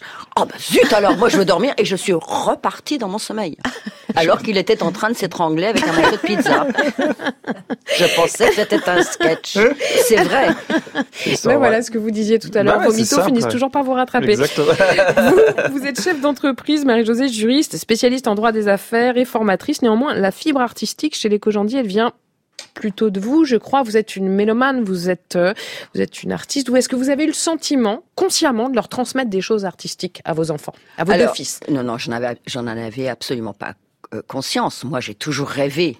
Euh, à 9 ans, je rêvais de, de partir dans une charrette Hein, comme Molière, et puis euh, de me produire comme ça euh, sur les places des villages, quoi. Euh, je voulais être comédienne, mais après, je, ça n'a pas été possible, donc j'ai complètement enfoui tout ça. Je n'en ai jamais parlé aux enfants. Alors peut-être qu'il y a quelque chose, mais en tout cas, je n'en avais pas parlé ouvertement. Vous n'étiez pas au Après, tu écoutais beaucoup de musique classique. C'est ce ah, qui m'a emmené à ah faire de la musique classique à ah, 5 ça, ans. oui, toujours. La musique est, est quotidienne. Alors, des musiciens, des artistes, les Kojandi, est-ce qu'on est aussi un peu foot, voire très très foot dans la famille on regarde la Coupe du Monde en fait tous ensemble. ouais. Sûr. ouais. Ouais, rendez-vous incontournable. Bon, euh, quoi qu'il en soit, vous le deviendrez tous, tous ceux qui nous écoutent ce soir. Romain Marie Caoudin, bonsoir. Bonsoir. Vous êtes commissaire d'exposition à l'Institut du Monde Arabe et vous avez piloté ce tout nouveau voyage foot et monde arabe avec ce sous-titre la révolution du ballon rond. Alors si je vous prends au mot, qu'est-ce que le foot a changé finalement dans le monde arabe? Alors si on, remonte à, pas très longtemps, à, à 2011 et 2012, la chute de Moubarak, par exemple, en Égypte, c'est fait dans les stades, oui, aussi. C'est fait dans les stades. Mm. C'est fait euh, grâce à, au travail des ultras euh, dans les stades, puis mm-hmm. dans la rue. Mm-hmm. Donc ça s'est fini, c'est vrai, euh, malheureusement un peu dans un bain de sang, mais mais ils ont eu ce rôle et finalement il y a eu la chute d'un régime et, et, et le, le foot a ce pouvoir dans le monde arabe en tout cas. Quelle place tient-il dans le monde arabe aujourd'hui? Parce que c'est quand même, euh, c'est l'histoire aussi d'une greffe qui a pris, parce que c'est un élément étranger importé mhm. dans la culture arabe, et la, la greffe prend jusqu'à quel point? Quelle est la place du foot dans le monde arabe? C'est vrai que ça arrive au début du XXe siècle, euh, le football dans le monde arabe, et, euh, et la greffe a, a, pris de façon incroyable. dire, une ville comme le Caire, par exemple, respire football. On a interviewé pour l'exposition Lilian Thuram, et il nous a parlé de façon spontanée du Caire. Il n'a jamais vu ça ils vivent pour le football. quand l'équipe nationale joue, c'est c'est vraiment euh, surtout devant leur télévision. Euh, Mohamed Salah, c'est euh, c'est un dieu vivant. Et vraiment, je pense qu'ils vivent ça au quotidien, à la mm. fois par la pratique, à la fois par c'est un moyen de contestation. On l'a vu voilà dans, mm-hmm. dans les stades. Et puis, je pense c'est c'est un échappatoire, comme comme comme dans beaucoup de pays. Vous avez organisé cette exposition à travers 11 parcours, 11 histoires emblématiques, histoires de joueurs, de clubs, de supporters que vous retracez avec des objets mythiques, des films, des archives. Bref, au-delà du sport, c'est une, une, épopée humaine que vous nous raconterez. On voyage ce soir comme tous les samedis soirs à travers nos souvenirs, nos sensations, nos images, un pied dans le monde arabe, l'autre dans le golfe persique avec Sayed Zomorodi du Libra en cuisine et au bar Lilia Sekal des Passerelles. Vous avez toutes les deux gardé des liens très forts avec vos pays d'origine. Si vous deviez nous donner, je sais pas, une saveur une couleur, une sensation, une image qui puisse vous téléporter instantanément au Maroc, par exemple, Lydia Sekal La saveur, ce serait l'agneau. Ouais, la saveur ce serait l'agneau et euh, bon l'image elle est pas très glamour mais lors de la fête de l'Aïd quand on tue le mouton euh, je jouais beaucoup euh, dans les dans les tripes du mouton. Ah. Alors c'était très triste au début et puis finalement la tristesse passait. et vous ça y est une saveur ou une odeur ou une image une couleur qui vous ramène instantanément en Iran? Le saveur c'est beaucoup de safran. Ouais. Et, euh, et, les herbes, euh, les plats qui sont hyper parfumés en Iran. Euh. Ok. Et Eh ben on l'a, hein, de l'agneau, des tripes de mouton, du safran, des herbes. Manque plus qu'un peu de bon son pour compléter le tableau. Kian, oui. Pour compléter, les, en Iran, on, on, on, mange un truc qui s'appelle le sabzi. C'est un assemblage d'herbes euh, magnifique. C'est préparé. C'est des herbes qui sont locales, qu'on ne trouve qu'en Iran. C'est très difficile de trouver ça en France. Il faut trouver, faut le faire importer. Et euh, ce sabzi-là a une particularité, c'est que ça se rentre dans votre sang et dans votre système. C'est-à-dire que vous sentez après le sabzi. Non mais ça, euh. ah ça, vous, vous vous imprégnez de l'odeur du sabzi pendant quand vous avez mangé du sabzi pendant deux trois jours. Vous avez. on est d'accord. Vous avez le, le, la transpiration, le goût du sabzi. Et vu que quand quand t'es gamin, tu fais des câlins à ton papa qui a bouffé du sabzi, il y a un lien d'amour et de sabzi. Tu sais le, le, câlin dans le dans, dans le tu, tu sens cette odeur là et ça devient l'odeur de ton enfance. Et donc il nous manquait le sabzi, le câlin, l'odeur de l'enfance, de l'amour et puis un peu de bon son pour compléter le tableau, un peu de funk, de disco des années 70-80 remasterisé par des doudingues londoniens. Ça donne Casio et ses Jungle sur France Inter. Casio, playing on my heart just like a Casio. Breaking it apart so you can let it go. Oh, wait another year, that's not original. I'll send a call, alright, let's go now. And all your dreams have gone And you're still holding on You waited for too long I know you know I saw I just want the keys back to my vehicle. They're just gonna tell you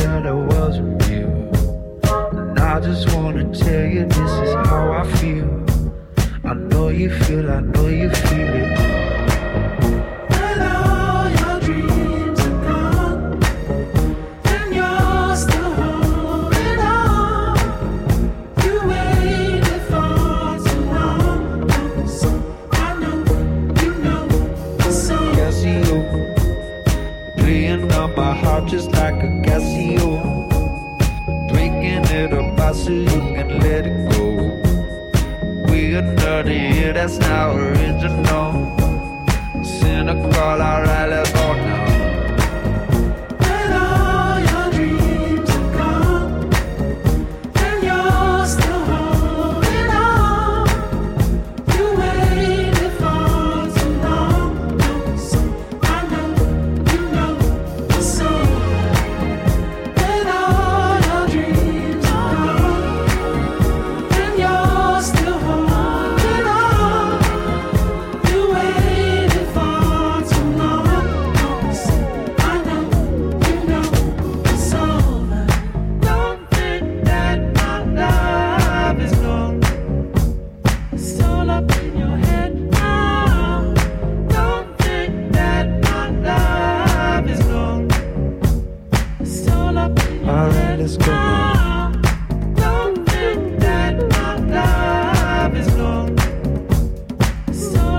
I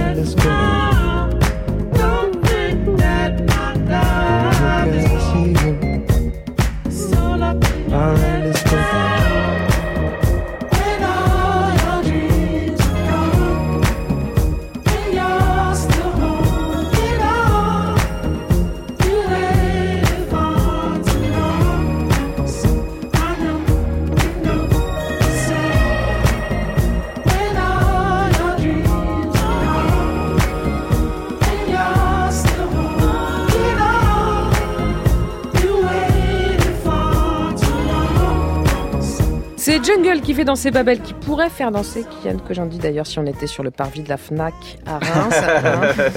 sur scène, vous jouez beaucoup avec votre corps. On est parfois à deux doigts, je trouve, d'un Charlie Chaplin, d'un Buster Keaton, tellement votre corps est expressif, tellement c'est visuel.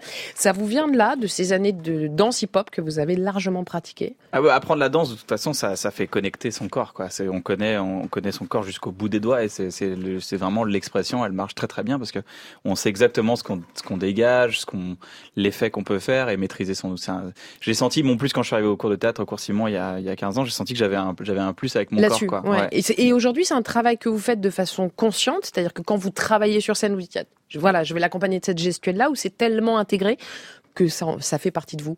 Ah, je, je sais pas, je pense que c'est, je laisse, je laisse parler vraiment, j'ai pas trop de mon idée de la mise en scène, c'est de, de, justement de pas trop euh, cloîtrer le corps et de, de se laisser s'exprimer euh, le à, à l'instant T. C'est-à-dire que si on a envie de, de bouger, on bouge. Si on n'avait pas bougé, on bouge pas. Je, justement, j'aime pas trop euh, les mises en scène cadrées. Maintenant, tu fais l'effet ici, tu regardes ici, tu dis ça à celle personne. Je préfère euh, justement être libre. Et c'est ça, c'est quand on parlait de plaisir, c'est là-dedans en fait. La liberté, elle est là. Elle, elle sait faire danser nos papilles ce soir. Ça y est, Zomorodi du restaurant Libra. Dites-nous, ça y est pour Marie-Josée Kojandi, Romain Marie Caoudin, commissaire d'exposition à l'Institut du Monde Arabe pour notre mixologue Lilia Sekal qui est en train de péter des pains de glaçons, si j'ai bien compris. Qu'avez-vous imaginé en plat de résistance?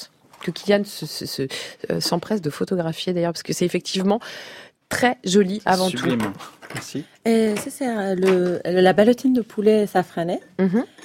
Et euh, qui est avec accompagné avec une petite évolution safran. Et c'est en fait c'est le poulet qui est mariné avec de yaourt, safran, gingembre. Et après, c'est, euh, c'est euh, dedans, il y a un petit farce de oignons euh, frits avec mmh. molasse de grenade, euh, avec des mmh. épines vinaigres. En fait, on a un plat traditionnel, ça s'appelle euh, Zerech le C'est en fait c'est le poulet. Je ne risquerai pas à le répéter. c'est en fait le poulet séparé avec des épines vinaigres, des oignons frits. Et moi un peu, un peu je les ai mélangés en fait en ballotine. C'est sublime. C'est sublime. Oh là là là là. C'est incroyable, c'est vraiment le goût du safran et du poulet, ça c'est magnifique. Cette crème. Non, c'est. Euh, vous cuisinez beaucoup l'un et l'autre, hein, je crois, de la cuisine iranienne. Alors sur scène, vous mettez du safran partout, en particulier quand vous voulez pécho, Kian. Je crois que vous êtes un peu plus modéré dans la vie sur le safran. Qui vous a appris la cuisine iranienne? C'est votre mari, je crois. C'est Aziz? Ah, lui, il m'a appris euh, la cuisine, même euh, lorsque j'ai vécu en Iran. Euh, j'ai bien observé aussi les femmes ont participé, car il y a beaucoup de réunions familiales avec beaucoup, beaucoup de monde.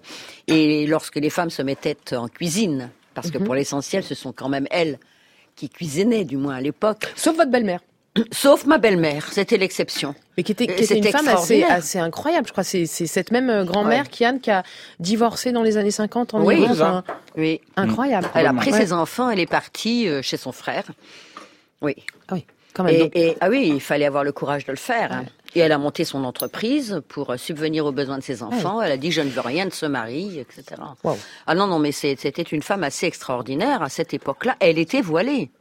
Ah oui. Ah oui, elle était voilée. C'est pour dire que elle avait quand même un sacré tempérament. Et donc c'est plutôt votre votre mari qui vous a appris à cuisiner. Oui, parce qu'elle ne cuisinait pas. Elle travaillait, mais elle ne cuisinait pas.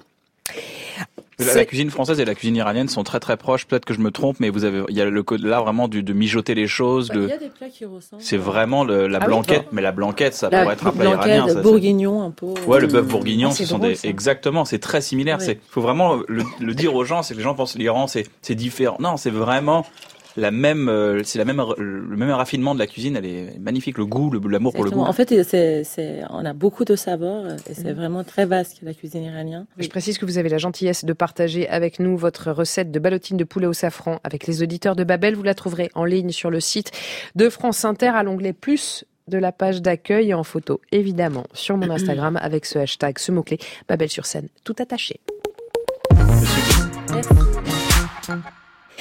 Allez, on part en visite à l'Institut du monde arabe avec le meilleur des guides possibles, Romain Maricaudin, commissaire de l'exposition Foot et monde arabe, la révolution du ballon rond.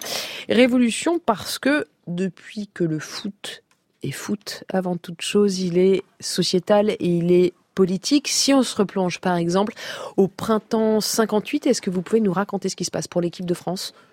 L'équipe de France, en, 54, a fait une Coupe du Monde un peu, un peu médiocre, un peu ratée, mais avec des gens en son sein, un joueur comme Ben Tifour, euh, et puis jusqu'en 58, cette équipe de France se reconstruit avec des joueurs comme Mekloufi, comme euh, Zitouni, des joueurs de, des joueurs algériens. Euh, parce qu'à l'époque, l'Algérie est française. L'équipe de France s'apprête à aller en Suède avec une bonne équipe. Mais en fait, voilà, au printemps 58, les joueurs algériens du championnat de France, enfin certains, quittent de façon clandestine le territoire et euh, pour former l'équipe euh, du FLN. Une dizaine en plus, donc c'est pas une dizaine pour, pour, constituer une équipe. Il y a eu plusieurs vagues de joueurs.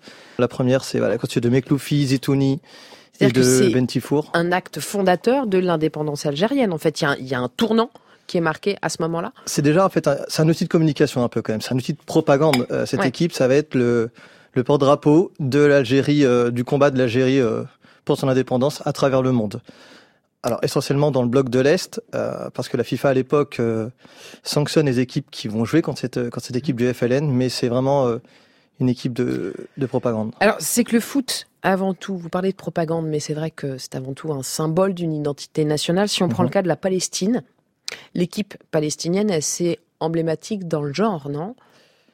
C'est une équipe qui, qui a des difficultés particulières, c'est que voilà, on fait tout pour qu'elle ne puisse pas jouer au football. Mmh. Euh, les stades sont pas le droit d'exister, quoi. Voilà, ils mmh. ont été, les stades ont été pris pour cible lorsqu'il y a des, des, conflits. Les visas des joueurs sont, sont suspendus pour éviter que les joueurs se déplacent et, et puissent jouer un match euh, éventuellement capital pour une qualification pour, euh, pour une grande compétition, par exemple. Et ils ont dû attendre 98 pour être intégrés à la FIFA et donc pour être reconnus oui, en quelque sorte. La FIFA était un des premiers, une première instance à reconnaître la Palestine. Et euh, quand on reconnaît la Palestine, la fédération en tout cas, c'est un grand pas, c'est une belle reconnaissance pour la Palestine du peuple en lui-même. Hein. Mhm. Si, on pense à minima euh, au, baston de supporters hors des stades, on pourrait se dire que le foot est là pour flatter les égaux nationaux, sauf que il réussit euh, à fédérer tellement il est universel, c'est le sport le plus populaire au monde, et ces supporters-là en savent quelque chose.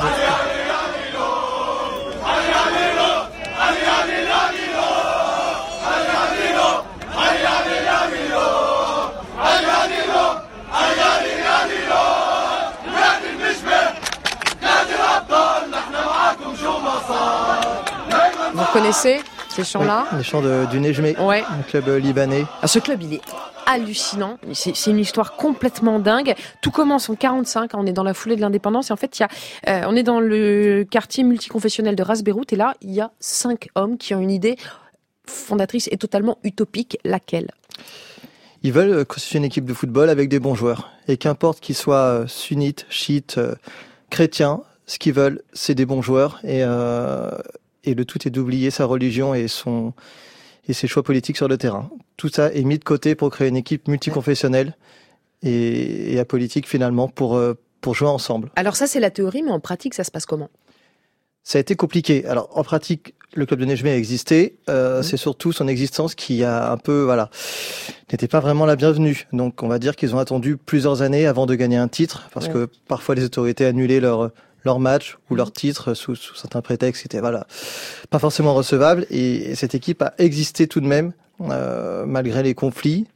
Euh, mhm. malgré les, les, les décisions. Euh, Ce qui est fou, c'est que les joueurs et les présidents de club, les entraîneurs ont tout fait absolument pour que respecter ça, pour faire respecter leur euh, identité multiculturelle, ça passait par quoi? Quel combat À quoi ils ont dû résister comme type de pression? La pression politique surtout. Dire, le, le, Liban a son histoire, la guerre civile qui a, qui a, déchiré le pays, et Omar Randour, qui est un des plus grands présidents du club, qui est resté pendant 30 ans au sein, au sein du, du club, a, a, toujours voulu euh, maintenir cette identité euh, multiconfessionnelle. Mm.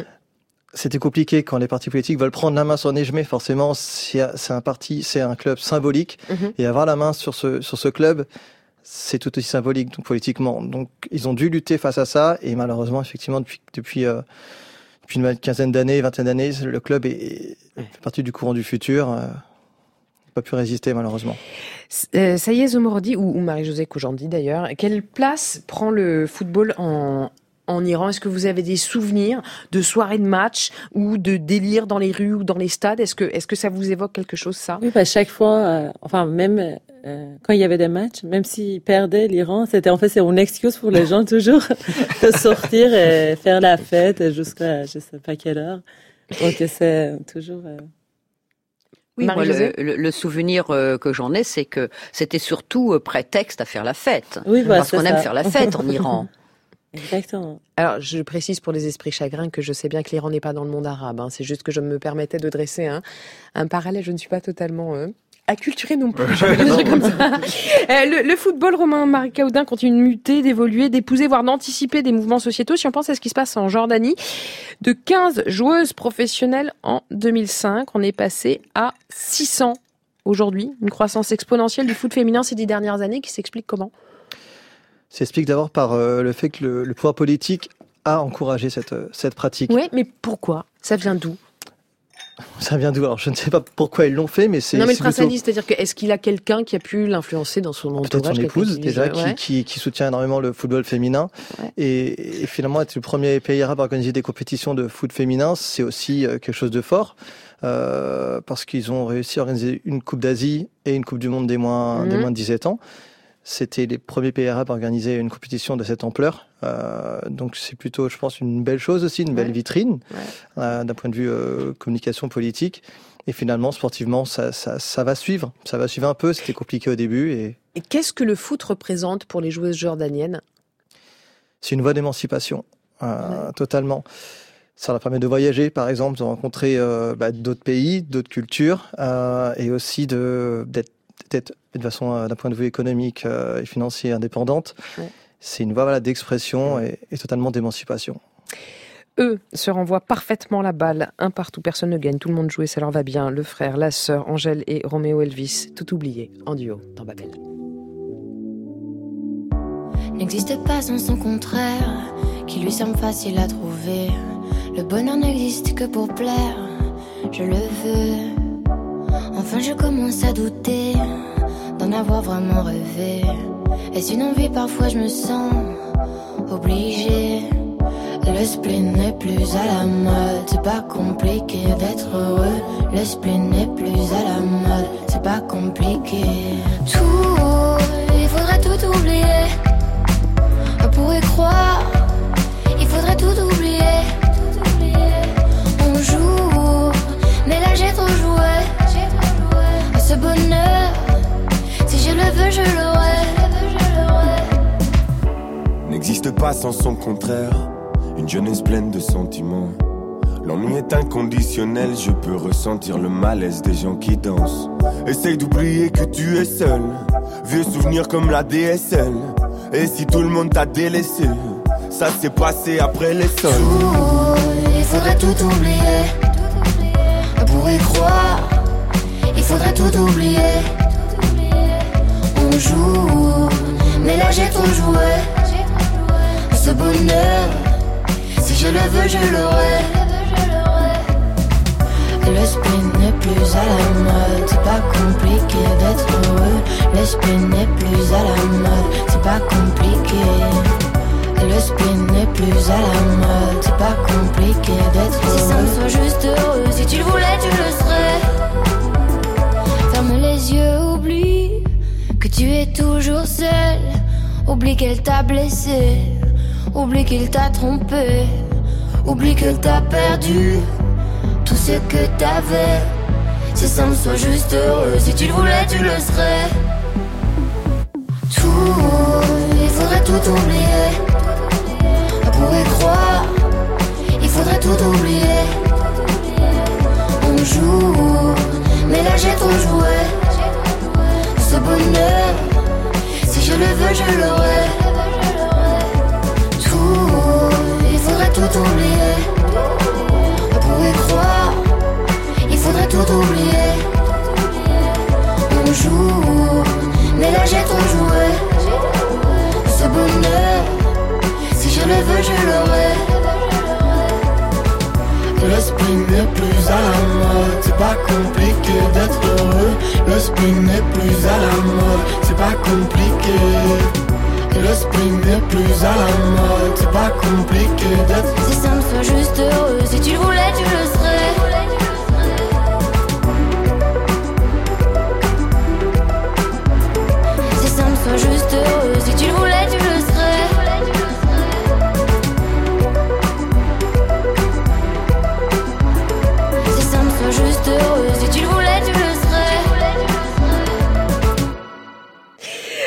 L'a mis dans la tête pour le reste de la soirée, mais avouez que c'est chouette. C'était Angèle et Roméo Elvis que vous retrouverez en concert le 23 juin à Paris, le 27 à Marmande. Pour l'heure, vous êtes sur France Inter avec autour de Kylian et Marie-Josée Kojandi. Romain Marikaoudin, commissaire de l'exposition Foot et Monde Arabe à Lima. Ça y est, Zomorodi exfiltré des cuisines du Libra pour rejoindre les nôtres. Échappé de la terrasse des passerelles avec nous également la mixologue Lilia Sekal et ce pour le plus grand plaisir de celui qui vient de nous rejoindre. Soro Solo, bonsoir. Bonsoir. Chaque semaine, j'adore ce bonsoir. on peut tenter un bonsoir, Kylian Bonsoir. Ah, vous êtes pas mal aussi, alors on va continuer à se parler comme ça chaque semaine. Vous nous emmenez en Afrique à la rencontre de ceux ou de celles qui fabriquent déjà demain. Ce Mhm. soir, cap. J'adore le mhm aussi. Pardon. Je vais arrêter de tout commenter, sinon ça va être chiant. Ce soir, cap sur le Sénégal. On va parler afrofuturisme, stylisme et design. Ouais. Parce que je voudrais Ah, je vous que vous embarquer. vous arrêter là. je croyais que vous alliez dire juste oui. non. En tout cas, je ne vais pas m'arrêter là. Je vais vous embarquer euh, pour la destination Sénégal où on rencontrera un collectif d'artistes multidisciplinaires. Leurs porte-parole sont deux femmes. Deux femmes de poigne. Célie Ravikane, qui est figure de proue du stylisme et du design urbain au Sénégal, et Ami Wekan, diplômée en langue et civilisation étrangère et communication avec une spécialisation en marketing et stratégie. Et leur collectif travaille sur la libération eh, des imaginaires et la réappropriation des savoirs médicaux et curatifs africains. Eh ben, on en parle dans une vingtaine de minutes et ça se fait sous le soleil d'Ourmia. C'est le nom de votre seconde création pour Babel, Lilia Sekal. On va, on va se faire une petite dégustation à l'aveugle. Allez, Romain, Marika Houdin, ça tombe sur vous. Euh, Dites-nous si vous reconnaissez quelques-uns des ingrédients qui sont, qui sont dans ce verre. Allez, on y va. Alors. Alors c'est très bon. Ok, c'est pas un ingrédient, le très Voilà. bon. Voilà, euh, c'était pour, euh, alors, faut me dire où ça se plante le très bon parce que j'en veux bien. Kian, Marie-Josée, allez-y, vous pouvez jouer. sûr. Ouais. Oui. Ouais. Rose. Soro.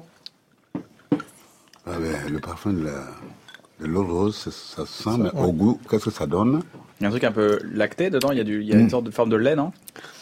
Il y a un truc qui rappelle effectivement les arômes du lait, mais ce n'est pas du lait. Ça provient pas d'un animal, ça provient de la coco. D'accord, c'est de la coco, ouais. Ok. Qui a apporté cette texture justement. Pas le kiwi aussi Ah, j'ai failli dire du Ah, bah, lait de pain de singe.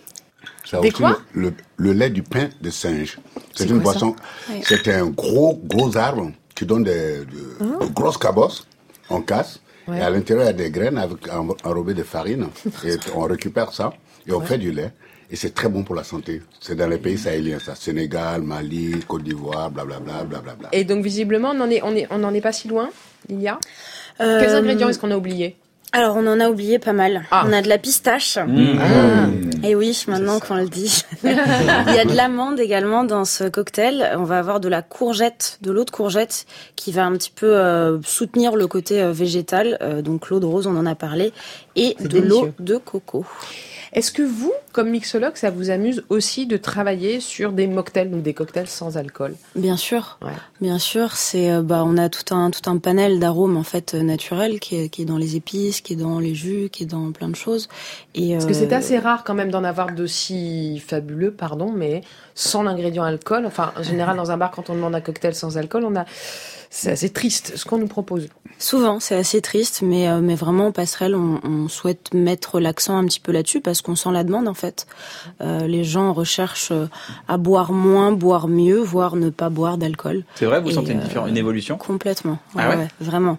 Déjà, c'est donc déjà on retrouve beaucoup de, de, de, free spirit, comme on les appelle sur les sur les menus des, des bars à cocktails, et, et on a de plus en plus de demandes de cocktails légers. Allez, à vous, au Free Spirit, au cocktail à cette table, à vous qui nous écoutez, à Babel, à, l'Iran. Notre, monde se perd. Et au poète. France Inter, Babel sur scène. Ouais car c'est grâce au vers d'Afez, poète et philosophe mystique du XIVe siècle, qu'on va repartir en Iran. C'est le texte que vous avez choisi de partager avec nous ce soir, Marie-Josée Kojandi. Vous allez nous le, le lire, waouh, je vais y arriver en version originale, mais pour qu'on embarque avec vous, est-ce que vous pouvez, s'il vous plaît, nous expliquer en deux mots ce que dit le poème? Alors le poème, il parle de la vie, de l'amour, du désir. Et alors ce qui est extraordinaire, c'est que Hafez l'a écrit à la veille de de sa mort. Et c'est pourquoi ce poème que j'ai choisi euh, est sur, en fait, c'est l'épitaphe, est sur son tombeau, inscrit sur son tombeau. Incroyable. Eh ben, on y va, vous nous le lisez en farci? Ah, pas tout. Je ne vais vous lire que. Ah non, un tout petit bout, un tout petit bout. Le morceau que je préfère, il est tout, au centre là. Birhak hafez, agar yar begozarat chan Sich Delle an, Takonon Kaft Et en VF, ce serait? En français, ce serait Mon amour, comme le vent quand tu passes sur ma tombe, dans ma fosse, de désir, je déchire mon linceul. Quand vous parlez farsi, qu'est-ce que vous ressentez? Eh bien, écoutez, pour moi d'abord, euh, la première fois que j'ai entendu le farsi, c'était euh, c'était des sons tout à fait improbables. je, je, m'interrogeais beaucoup, et puis ensuite, euh, m'étant rendu, ayant vécu en Iran, j'ai bien dû m'y mettre. Je m'y suis mis assez mhm. naturellement, d'ailleurs. Et ce que je trouvais, dont, dont c'était cette langue, en fait, c'était pour moi de la musique. Mhm. Euh, c'est une langue qui est très douce, où les sons sont très liés. Et donc, euh, je, pense que voilà, je l'ai ressenti comme, comme une vibration, comme de la musique. On, va remonter le fil de vos liens avec l'Iran. Vous, vous êtes né en France de mère allemande, de père suisse-italien, donc vous êtes déjà parfaitement babelloise. Hein. Vous partez faire des études de droit en Allemagne. C'est là que vous rencontrez Aziz, étudiant iranien en géologie. On est en 74. Il vous propose de partir vivre en Iran. Vous y allez juste comme ça, juste pour voir au départ. Quand vous arrivez, vous voyez quoi? Est-ce que vous vous souvenez de vos tout premiers jours là-bas? Alors, il m'avait proposé de partir par le train et déjà pas par, pas en avion, mais pour, mhm. pour qu'il y ait justement ce, dire cette lenteur qui permet d'apprécier. Oui, voilà, C'est une question d'oseille, mais euh, je le connais mon père. Moi, je le connais mon père. Mais moi, Il était très intelligent. non, pardon, non, et, et, et, donc, euh, mais, mais quand je, je suis arrivée là-bas, ce qui m'a surtout surpris, c'est la qualité de l'accueil. Toutes mhm. les personnes qui m'ont accueilli ont été d'une euh, d'une chaleur extraordinaire. Euh, ma belle-mère m'a m'a embrassée alors que c'était pas évident quoi. Je venais de l'autre côté là, euh, des mhm. montagnes quoi. C'était pas facile pour elle non plus. Mais elle m'a elle m'a tout de suite acceptée. Et, puis euh, ce qui m'a impressionné aussi, c'est les odeurs, les parfums, ah les roses. Il y a un jardin dans toutes les maisons. Et la maison dans laquelle je suis entrée, il y avait ce fameux jardin persan qui est en fait le miroir du paradis. Hein. Il est construit euh, de telle manière que voilà, ça représente, ça symbolise le paradis dans chaque maison. Alors, et il y avait plein de roses. Vous enseignez le français là-bas, mais vous rentrez en France pour passer vos examens. Aziz lui reste à Ispahan, vous faites des allers-retours et puis vous y retournez une fois votre maîtrise en poche. Sauf que peu après, l'Iran bascule dans la révolution. Comment est-ce que vous l'avez vécu? Alors là, tout était bloqué parce que moi, je souhaitais euh, reprendre des études juridiques, mais en persan, c'est-à-dire approfondir la langue et tout, et puis ensuite devenir avocate ah oui. internationale. Et puis, euh, bah, la révolution a fait que les universités ont fermé. Donc, je ne pouvais plus entreprendre ce type d'études. Néanmoins, j'ai trouvé d'autres choses. j'ai, enseigné le français euh, pour le Centre culturel français à Ispahan. Euh, j'ai monté une petite entreprise, euh, etc. Mmh. voilà. Votre premier fils, Kevin, naît en Iran, mais toute la famille repart en, France et Kian, lui, naît en France en 82. Quel genre d'enfant? C'était, on l'a vu à trois ans, on va dire aimer manger hein, sur cette photo. Mais au-delà de ça, quel petit garçon c'était, Kian? Je dirais que jusqu'à l'âge de 8 mois, euh, très tranquille. Très tranquille. Et dès qu'il a commencé à, bouger, à marcher, alors on le surnommait le bulldozer à pattes. C'était avant que vous fassiez des siestes sur les tapis, je crois. C'est ça. Ouais, et, donc à partir de là, dès qu'il s'est mis à bouger, euh, il fallait toujours être derrière lui parce qu'il faisait les 400 coups, il aimait faire des blagues. Euh, et puis, euh, il fallait être derrière lui, quoi. Quand on vous a demandé un son qui pourrait le raconter, vous nous avez dit Ah bah, il jouait du alto au conservatoire, et très bien. Du coup, Enter Sandman, du coup, Metallica, allez comprendre.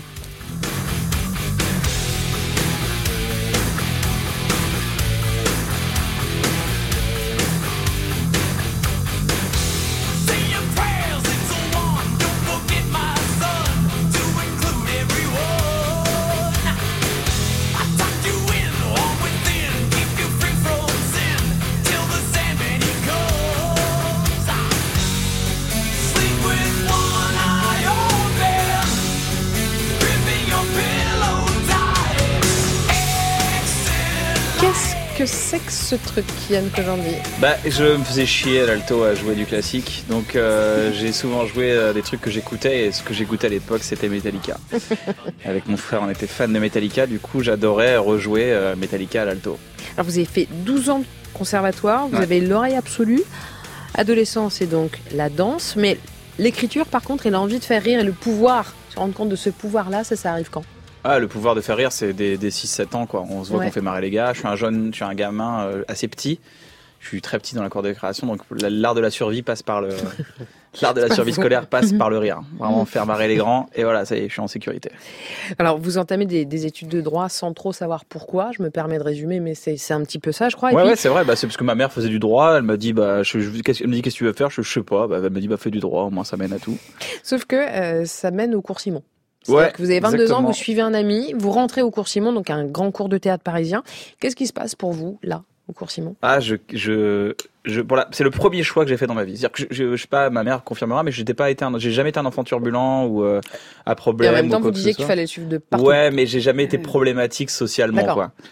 J'ai toujours été très euh, réservé. pas sociopathe. Non, non, non, clairement. Non, il était très actif, quoi. Il s'intéressait à tout, alors. Euh, J'étais souvent dans ma chambre à fabriquer des trucs, euh, même avec mon violon, mon alto. Enfin, j'essaie de faire des trucs. Je sais pas, j'essaie toujours de, de, de, de, casser un peu les, les limites qu'on m'a posées avec mhm. les styles. Et après, euh, l'arrivée au cours Simon, c'est mon premier choix et c'est vraiment une libération, quoi. J'ai, je suis heureux, tout simplement. C'est vraiment ce qu'on appelle le bonheur, quoi, de se lever le matin, de dire bah, je vais répéter, je vais répéter Fedo pendant trois heures, puis après euh, je vais aller bosser, je vais faire, euh, je vais, je vais gagner ma croûte pour pouvoir payer mes cours de théâtre et puis je suis content, quoi. C'est juste ça, c'est aussi simple que ça. et je rigole tout le temps. Vous racontez ce, ce moment dans une bonne soirée dans votre spectacle, ce moment où vous avez dit à vos parents euh, en fait, je vais continuer dans le théâtre, j'arrête le droit. Vous vous rappelez de ce moment-là, Marie-Josée? Bah ouais, grave. Ma mère m'a vachement soutenu par rapport à ça, justement. Mon père, lui, avait ce dogme de, vous savez, de, de, de l'immigré qui s'est refait. Euh, enfin, j'ai l'impression qu'il y a une génération, quand on est fils d'immigré, j'ai discuté avec pas mal de, de mes amis aussi qui sont fils d'immigrés, peu importe, pas forcément de l'Iran, mais de tout, de tous les autres pays. C'est, on est venu en France pour que tu aies une qualité de vie et que tu, il y a un, il y a un peu le goût du sacrifice, le, enfin, le sens du sacrifice. On s'est sacrifié pour que tu aies une situation, pour que tu deviennes alors, en Iran, c'est avocat ou médecin euh, pour euh, la réussite. ingénieur. Ça y, est, ça y est, vous confirmez? Oui, bien sûr. Bah, enfin, tous les papas, c'est ma fille ou mon fils, il doit soit être ingénieur, euh, médecin. Et Voilà, Vos parents, ils ont dit quoi quand vous leur avez dit, bah, en fait, je vais ouvrir une galerie d'art et puis je vais ouvrir un restaurant et puis. Eh bah, euh, la galerie d'art, en fait, c'était c'était d'autres histoires. En fait, c'était avec mon mari, donc lui, il était dans l'art et tout ça.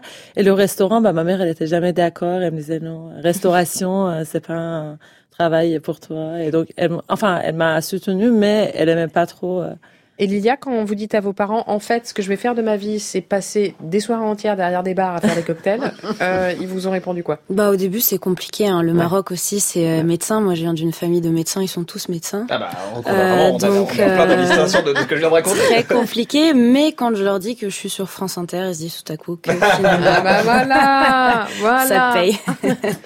Comment est-ce que vous comprenez vous la réaction de votre mari, Marie-Josée?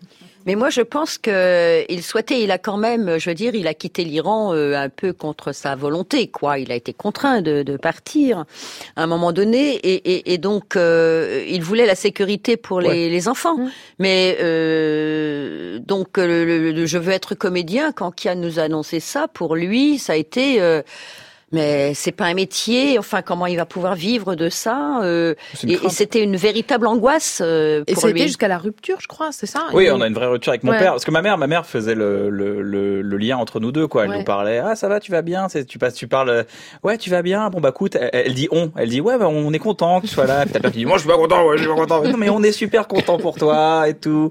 tu vois, elle fait le lien, elle fait en sorte que la famille explose pas. Du coup, c'est hyper intéressant. Ouais, c'est deux mâles qui se, qui se, faut même même pas une question de genre et le truc. C'est deux êtres qui sont pas d'accord et euh, moi j'irai dans cette direction de toute façon parce que je suis heureux quoi. Et, et euh, ma mère a découvert plus tard que mon père avait fait du théâtre. Ah oui. Ça, ah Alors voilà comment ça s'est dénoué en fait. Je ne sais plus. Un jour je range les cartons de photos et euh, c'était un peu en vrac. Hein. Il y en avait par-ci par-là. Et puis dans l'un des cartons, je vois des photos de, de, de mon mari quand il était au service militaire en Iran. Mmh.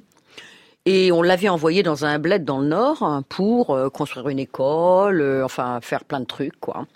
Et puis euh, je vois une photo, il est sur scène. Je dis mais c'est quoi ça? On dirait qu'il joue la comédie.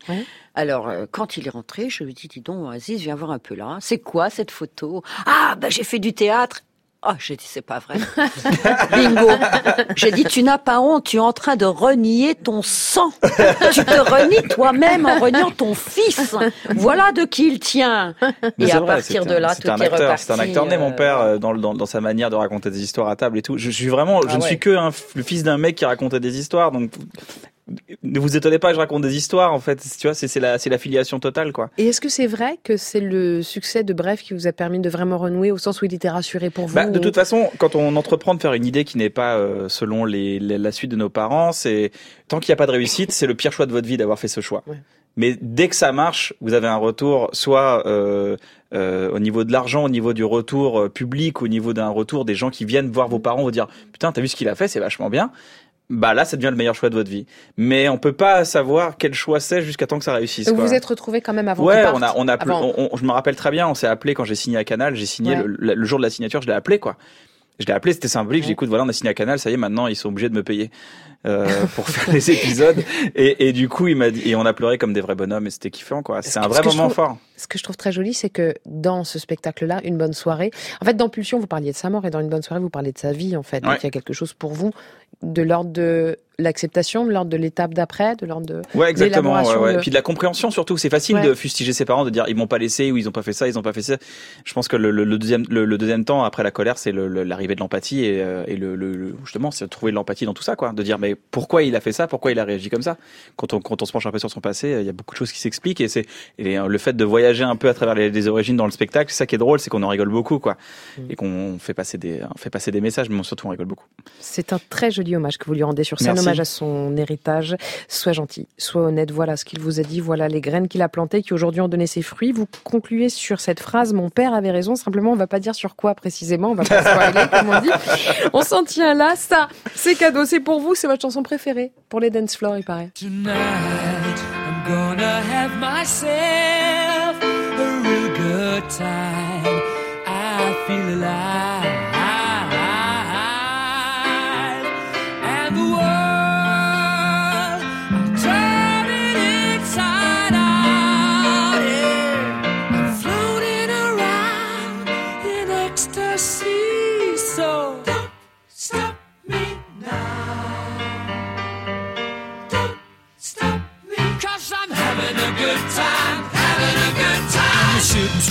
Leaping through the sky like a tiger, defying the laws of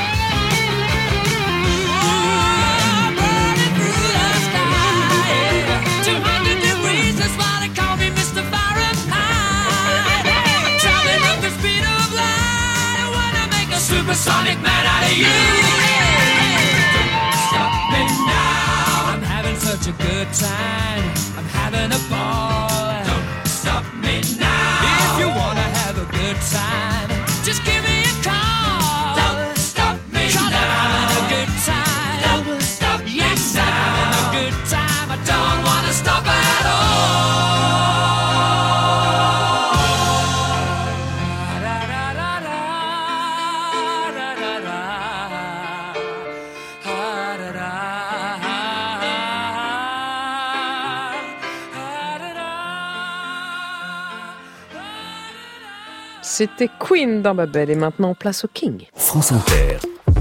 Babel sur scène. Demain, l'Afrique. Soro solo quand on mélange science-fiction, mythes et légendes d'Afrique noire, design et le tout à Dakar, ça donne quoi? Ça donne qui? Ça donne un cocktail. On est pour. Non, ça donne le groupement de collectifs d'artistes euh, représenté ici par euh, la styliste Célie Rabican et la communicante et chanteuse Ami Wekan qui interviennent sur plusieurs tableaux. Le stylisme, on l'a dit, la technologie de l'information et de la communication, la musique et les expositions d'art plastique. C'est que elle s'appuie sur ces médias euh, d'information euh, et diffuser tout ce qu'elles découvrent comme valeur ancrée dans leur territoire national depuis la nuit des temps. Mais le problème sur le continent africain, c'est qu'il y a des valeurs et pour diverses raisons, on les a occultées, soit par ignorance ou par manipulation cérébrale. Et leur travail, c'est de montrer tout ça aujourd'hui, qu'on peut s'en servir pour construire notre développement et exister par nous-mêmes. Et les expositions du collectif tentent de médiatiser toutes ces valeurs. Célie Rabican. L'exposition qu'on a produite sur le Bouel Mogdad, c'est une exposition qui, euh, s'intéresse aux écritures talismaniques dans des contextes euh, urbains, dans des contextes dans lesquels les, les, outils pour recevoir les écritures ou pour connecter avec ceux qui les font ont évolué, et voir également comment cet art-là euh, soigne l'humain ici, comment est-ce qu'il peut soigner l'humain en règle générale, et comment est-ce qu'on peut reprendre des outils qui sont fondamentalement issus, de nos cultures pour les offrir au monde, pour euh, apaiser des situations qui se passent un peu partout à travers le monde, avec des outils qui sont, voilà, qui cherchent à faire une investigation de, de soi, de l'intérieur, et de comprendre d'où viennent tous ces déséquilibres là qui sont qui euh, émergent un peu partout. Vous qui êtes un petit peu hypochondriaque, Kian dis, vous êtes talisman, gris-gris, euh, rebouteux, tout ce qu'on veut pour éloigner le, mal et les infections ou, raisonnablement? Non, mais je, suis très savant. Et talisman pour guérir les infections, ça marche ou pas, Soro? Non, pas du tout. on, est, d'accord. Mais, mais eh, ici, chez vous, quand quelqu'un a des problèmes psychologiques ou moraux ou de stress, il va voir un psy, il ben s'allonge, il parle et on le guérit. Mais voilà, c'est la fonction. On le guérit, non pas vraiment, mais. enfin, on, l'aide. On apprend à vivre avec. Voilà, et on l'aide et ça l'apaise et il reprend confiance à lui-même pour mm. continuer sa sa démarche. Et c'est un peu la fonction euh, des gris-gris, des talismans ou de celui qui va vous euh, attacher l'amulette au rein ou à la poignée, etc. Mais la quête de ces artistes et du collectif, leur quête, c'est d'explorer tous les territoires, comme celui des plantes médicinales ou des cosmétiques. Ami Wekan.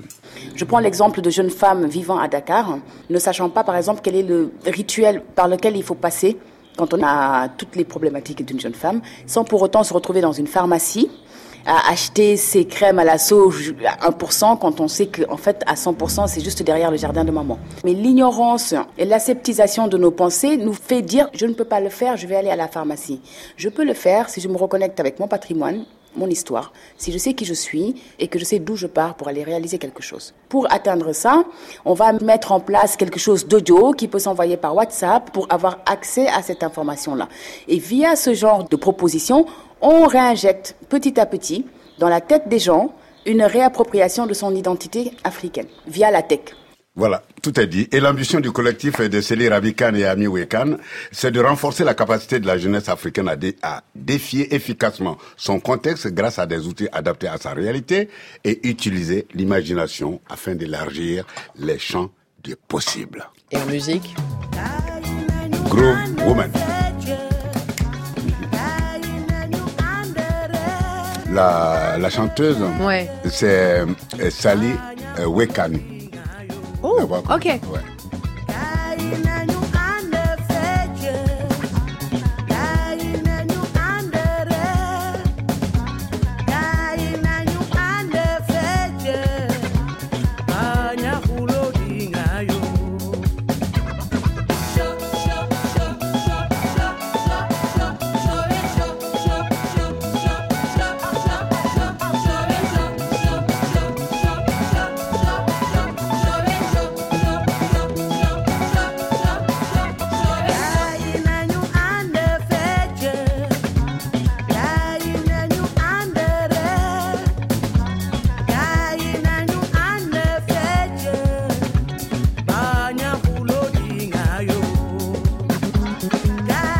Avec ce Women Groove Project. Nous voici parfaitement en condition pour atteindre l'acmé de cette soirée. Ça y est, The Morodi, à vous l'honneur, à vous le micro. On termine avec un dessert qui est... Et c'est la glace euh, au safran. Oh là là, qu'est-ce que c'est bon. Est-ce que vous avez un mot à nous dire sur, sur ce dessert, sur sa spécificité? Est-ce qu'on mange beaucoup de glace, par exemple, en Iran? Euh, On mange... Euh, on mange pas mal de glace, oui. Et, ça, c'est la glace vraiment traditionnelle qu'on mange en Iran. Normalement, c'est accompagné avec euh, des petits vermicelles de riz euh, glacé, mmh. parfumé à l'eau de rose et un peu de citron. Mmh. Et donc, ça confirme ce que dit Kian que j'en dis sur scène, on met du safran absolument partout. Des, bah des éclats de pistache. C'est magnifique ce qu'elle a fait, c'est incroyable. Vous, êtes fan de dessert, Kian que j'en dis. J'ai lu quelque part que vous aviez téléchargé une application, mmh. Mes desserts. C'est vrai Ouais, c'est Cyril Lignac. Ouais. Ouais, mais je suis à fond, moi, sur la pâtisserie, j'adore ça. Ouais. Pourquoi? Qu'est-ce qui vous plaît autant? C'est le fait de faire? Non, c'est là. Je pense que je suis un peu contrôle fric. J'aime. Je, pense un peu comme tous les gens qui, font, qui sont ici, ils aiment bien maîtriser les éléments avec lesquels ils travaillent. Je pense que la comédie, euh, c'est un truc. Euh, voilà, c'est chercher à maîtriser un peu euh, le rire, les, les, effets, les trucs comme ça. Et et je trouve que là, c'est de la chimie, le, la cuisine. Mhm. Contrairement à la cuisine, euh, pardon, la cuisine qui n'est pas de la pâtisserie, la cuisine, c'est un peu au, feeling et tout, alors que la pâtisserie, c'est de la chimie. C'est de la précision. Et ça marche. Si on est précis, si on suit la recette, ça marche. J'aime ça. J'aime le côté genre, euh, si on fait comme on a dit, ça marche. Ce qui n'est pas tout le cas dans la vraie vie. C'est une manière de maîtriser un peu les choses où on peut pas les maîtriser. J'aime bien aussi sur ces belles paroles. On va se dire au revoir, au revoir et merci infiniment d'être passé nous voir, Marie-Josée Kojandi. Ken Kojandi, une bonne soirée, c'est le titre de votre spectacle. C'est à l'Européen à Paris du 3 avril au 29 juin. L'album Pulsion, coécrit avec Bruno Musquet, illustré par Boulet, c'est chez Albin Michel. Romain Maricaou d'un foot et monde arabe. La révolution du ballon rond, c'est à l'Institut du monde arabe du 10 avril au 21 juillet. Ça y est, Zomorodi, votre restaurant Le Libra, c'est dans le 7e à Paris et votre galerie The Eclectic Studio dans la mythique rue de Verneuil, toujours dans le 7e. Lilia Seca, Les Passerelles, ça, c'est dans le 9e à Paris avec une toute nouvelle carte d'été, euh, carte de cocktail que vous venez d'inaugurer. Toutes ces références, vous les retrouvez bien entendu sur franceinter.fr à la page de Babel sur scène, là où ceux qui viennent tout juste d'arriver peuvent se Julia, où est-ce qu'on peut retrouver vos textes d'introduction, s'il vous plaît, qui sont magnifiques? Est-ce qu'on peut les retrouver sur franceinter.fr ou sur le Facebook du France Inter? Ils sont magnifiques. Julia Foy, c'est un talent incroyable, je vous le dis. À partir de maintenant, il faut écouter et réécouter ces textes, les mettre en musique et les publier parce que c'est magnifique. On a besoin d'auteurs comme ça, des auteurs sincères qui font des belles choses. Je vous le dis, j'ai braqué l'antenne, mais c'est pour mettre en valeur un talent. Voilà, elle est là, elle fait semblant, elle est, elle est humble, elle n'aura pas l'audace de le faire. Faites-le, France Inter, mettez en avant ces textes, c'est incroyable, c'est d'une très grande qualité d'écriture. Bravo Julia, merci pour ta gentillesse. Merci infiniment à vous. Voilà, je suis, je suis couleur rouge France Inter, donc voilà, on termine sur une petite note corporate. On se retrouve la semaine prochaine à 20h, avec le même plaisir. Ah pardon, j'ai oublié de vous dire évidemment, Mathieu Conquet euh, et ses interférences, ce sera juste après le flash. Je vous embrasse. Bonne route à vous. Merci infiniment, Kian. Merci à vous.